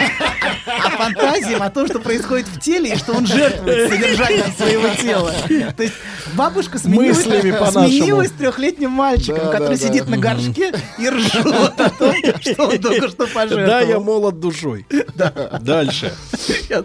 Хорошо. Значит, это просто иллюстрации, иллюстрации о детских фантазиях о том, что я жертвую чем-то из чем-то ценным. А это, а почему-то все не радуются моим жертвам. Я, я так трудился, так трудился. так-то- вот. А вот никто не рад. Ладно, продолжаем. Короче говоря, обсессивный невротик всегда чувствует, что его лишили, что закон а, обрек его. Вот, на ужасное лишение. И теперь он бессознательно чувствует, что он все время работает на дядю, всегда работает на дядю, на хозяина, который его все время лишает наслаждения. Что бы он ни делал, даже если он работает на себя при этом, он все равно чувствует, даже у него собственный бизнес, он все равно чувствует, что он внутренне работает на дядю. Это, НДС-то повысили. это одна из причин прокрастинации. Ну, Да. Не дать другому наслаждаться. Например, он очень переживает из-за сроков, из-за обязательств, ибо полагает, что его труд, который, которым он занят, Мгм. служит наслаждению другого. Он полагает, что, например... Погодите, погодите, минуточку. А как же бескорыстные люди, которые, например, э, объединяются в бескорыстные группы помощи другим? Благотворительность. Благотворительность, э, потом э, помощь в поиске пропавших. Это бескорыстные люди, которые не требуют никакой мзды за, свою, свои Или усилия. прикрывают Так может быть, святые так люди. может быть, погодите, Святые отказ, люди. отказ от материального вознаграждения и есть путь к освобождению и путь к настоящему удовольствию. Так, Отец, Когда ты не воспринимаешь деньги как удовольствие. ответьте маленькому мальчику. отец Сергий сейчас у нас. Нет, ну серьезно. Есть же большая... Что я слышу? Нет, я, я читал неоднократно, ну, может быть, по сравнению с вашими квази-исследования, конечно, Конечно, психологического говорят, что наибольшее наслаждение приносит э, та работа, э, за которую ты знаешь, что ты делаешь ее просто так, а не за зарплату, премию там и так Мы далее. можем с вами поговорить о наслаждении через жертву. Это одна из фундаментальных форм наслаждения. Почему люди часто, а, часто теряют что-то, воспроизводят потери в своей жизни. На самом деле, они бессознательно воспроизводят наслаждение, как это ни странно. И когда помогают. Когда помога- помогают, это отдельная история, с ней это гораздо сложнее, чем, чем кажется. А, но в целом это очень хорошо, что люди помогают. Давайте так. Но есть, Нет, понятно. по- да, но есть способ людей наслаждаться через то, чтобы постоянно, постоянно чем-то жертвовать, постоянно от чего-то отказываться, постоянно что-то терять. Такое тоже бывает. Это, это не, не одно и то же. Но благотворительность в целом это прекрасно, когда мы можем помочь ближнему своему. И Сергей говорит э, очень правильные вещи. Вот, и мы все так умеем. Говорить. Да, правильные вещи. Хорошо. Продолжаю. Значит, короче говоря, э, обсессивный все время, чу- все время чувствует, что то, что он делает, служит наслаждению другого, что он не может э, сам для себя это все делать. Поэтому он все время, он часто задерживает, сдвигает дедлайны, опаздывает на работу. Когда, когда он все это делает, он чувствует, что он уворовывает наслаждение которое у него забрано, понимаете? Например, последние пять минут перед выходом из дома, когда уже опаздываешь на работу, для многих самые сладкие. Вот в них лучше всего курица. Да, для них лучше. На самом деле бессознательно, бессознательно в них лучше всего курица, например. Вот Вы же и не курите. Откуда вы знаете? ну, трубку я курю. Трубку. Бессознательно мы все курим. Хорошая. Сейчас вот фразу у вас Бессознательный кальян. Мы Короче, все курим. ну, это скорее к этому склонны женщины, вот к этому, к этому наслаждению, вот этой заде- за- за- за- задерживанием. Вот. Откладывание. Откладыванием, да, что ее ждут, а она вот, значит, собирается. И в этом есть определенное наслаждение. Как, как будто это на самом деле уже не твое время, понимаете, да? То есть то, то когда время, когда ты, например, опаздываешь на работу, это уже внутренне ощущается тобой не твоим временем. И именно в это время ты можешь по-настоящему чувствовать наслаждение. Как это ни странно, для многих. Вот когда это уже не мое время. А в мое время я не могу. Вот. И именно, а, и именно из-за того, что он скрыто уворовывает наслаждение, кстати, например, вот обсессивный, он так и переживает по этому поводу, что вот на две минуты я опоздал, потому что в это включена его фантазия о том, что он таким образом как бы ворует у хозяина. Вот, кстати, пишут люди сразу, помогло, помогло. А, доктора Дубина намного приятнее слушать, чем того зануду Добина. Хорошо. Так вот, олицетворение фигуры, лишающей наслаждения, мы говорим, может быть начальник, а для истерички, например, муж, который ее контролирует, преследует и ревнует. или требовательная мать, или могут быть дети. И тот же начальник, кстати, может быть, который предъявляет к ней ожидания. Например, истеричка может подворовывать наслаждение тем, что она из- изменяет своему контролирующему мужу. Мгм. Изменяет Которому- контролеру. Да, которому она внешне подчиняется, а чувствуя при этом постоянную вину. А, и чем жестче он ее контролирует, чем более явно он встает на место того, кто лишает ее наслаждения, а, тем выше вероятность измен. То есть, или в более мягких вариантах, например, она может флиртовать с другими мужчинами, когда муж а, не видит, скрыто нарушая его требования. Вот. И таким образом она пытается как бы вернуть хотя бы крохи того наслаждения, которое, как ей кажется, лишил ее брак. Вот. Или же у нее могут возникать разные невротические симптомы, там, тревожные симптомы, о которых мы ну, с вами как-то говорили. Ну да, но их вы благополучно вылечили все уже. Всех, Но всех, Ну, никто не всех. помнит, конечно. Да.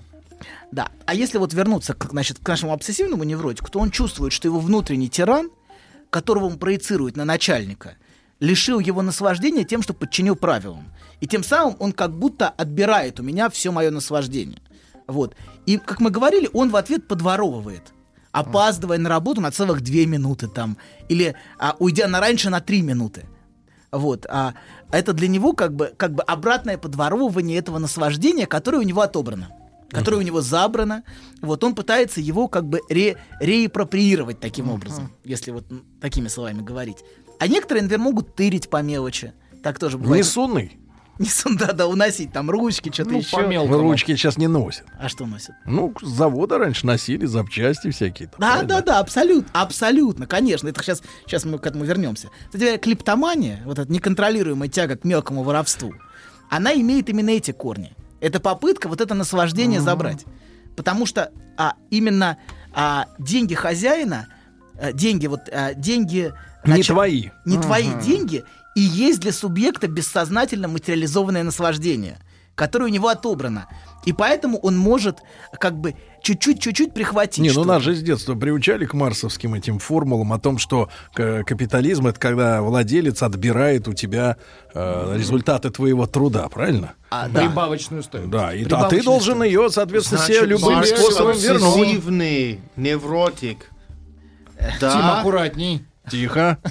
Маркс святой, не трогайте Маркс.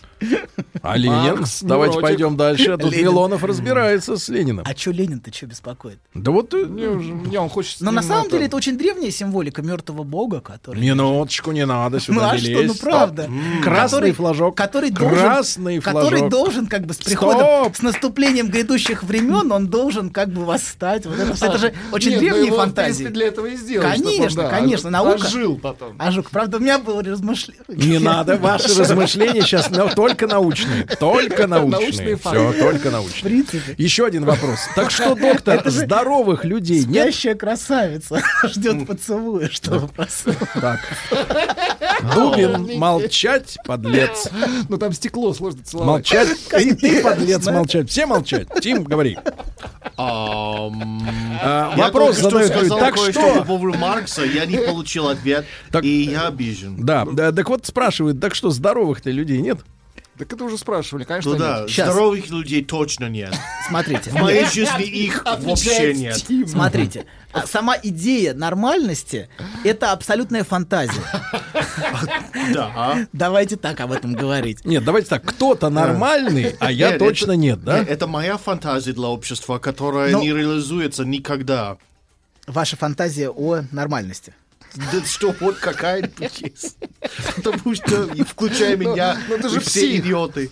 Без фантазии жизнь была бы скучна. Смотрите. А, да, но все, все, мы, все мы верим, что есть кто-то нормальный в этом Ну, в мире. принципе, да. Абсолютно. Но каждый субъект чувствует себя ненормальным. Так или иначе, в глубине своего существа. Ну нет. Да, ну только вы. И конечно. бабушка ваша. Ты бабку не трожь, тронь бабку, да. Хорошо, хорошо. змееныш. А то не знаю, доживешь ли до 40-летия. Это вот у тебя после, послезавтра. На чужое наслаждение не лезь. Ага, вот именно. Знаешь, забавно, вот выложил тебе все. И вроде как полегчало. Нет, серьезно, будто сбросил тяжесть. Молодец. Я... А вы... Док, спасибо.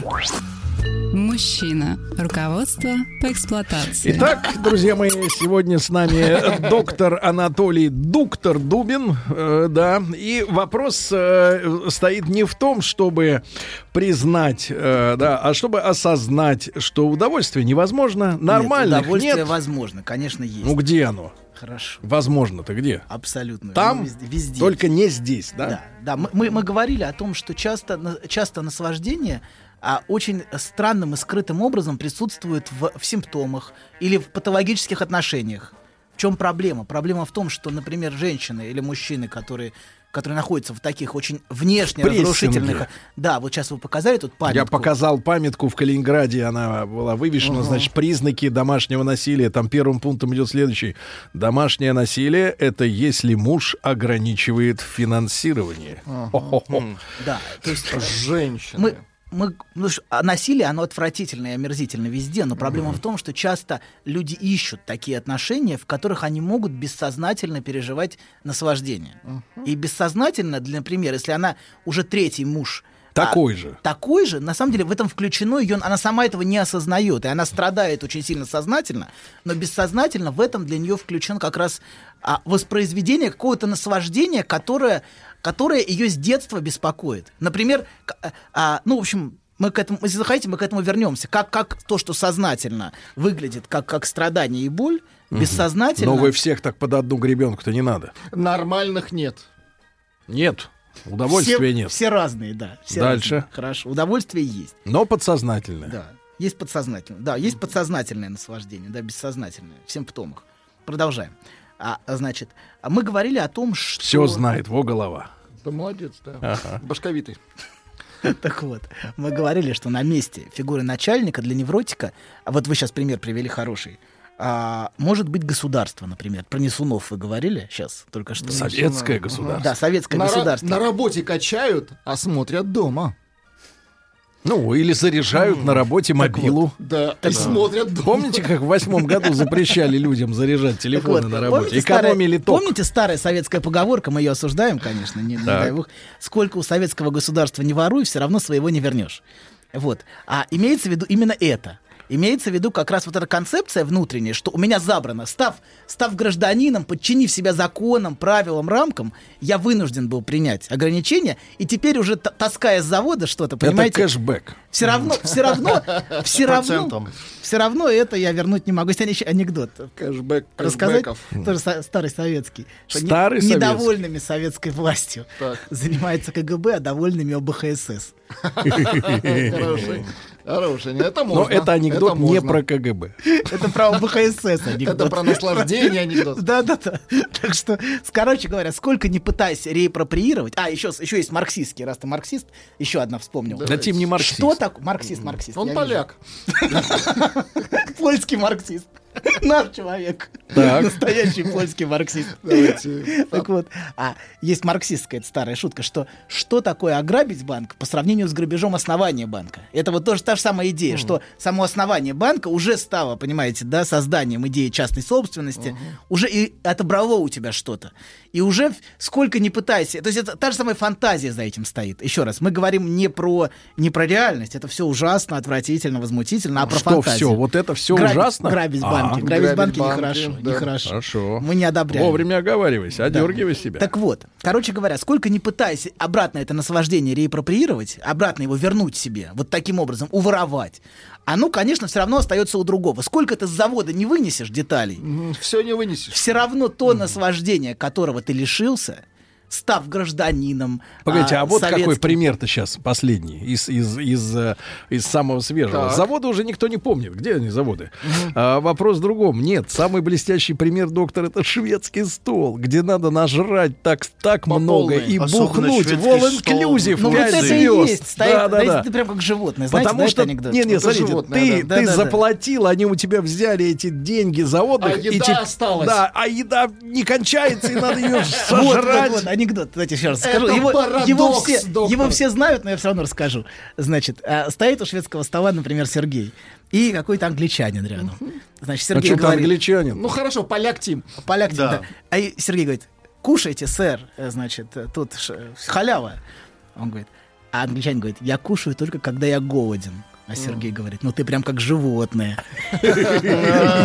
Вот, В этом смысле, понимаете, это про то, что, что, значит, собственно, к этому. Так вот, продолжим. Значит, мы говорим, говорим о том, что а, в этом суть любой невротической позиции. Ощущение, что наслаждение у тебя отобрано.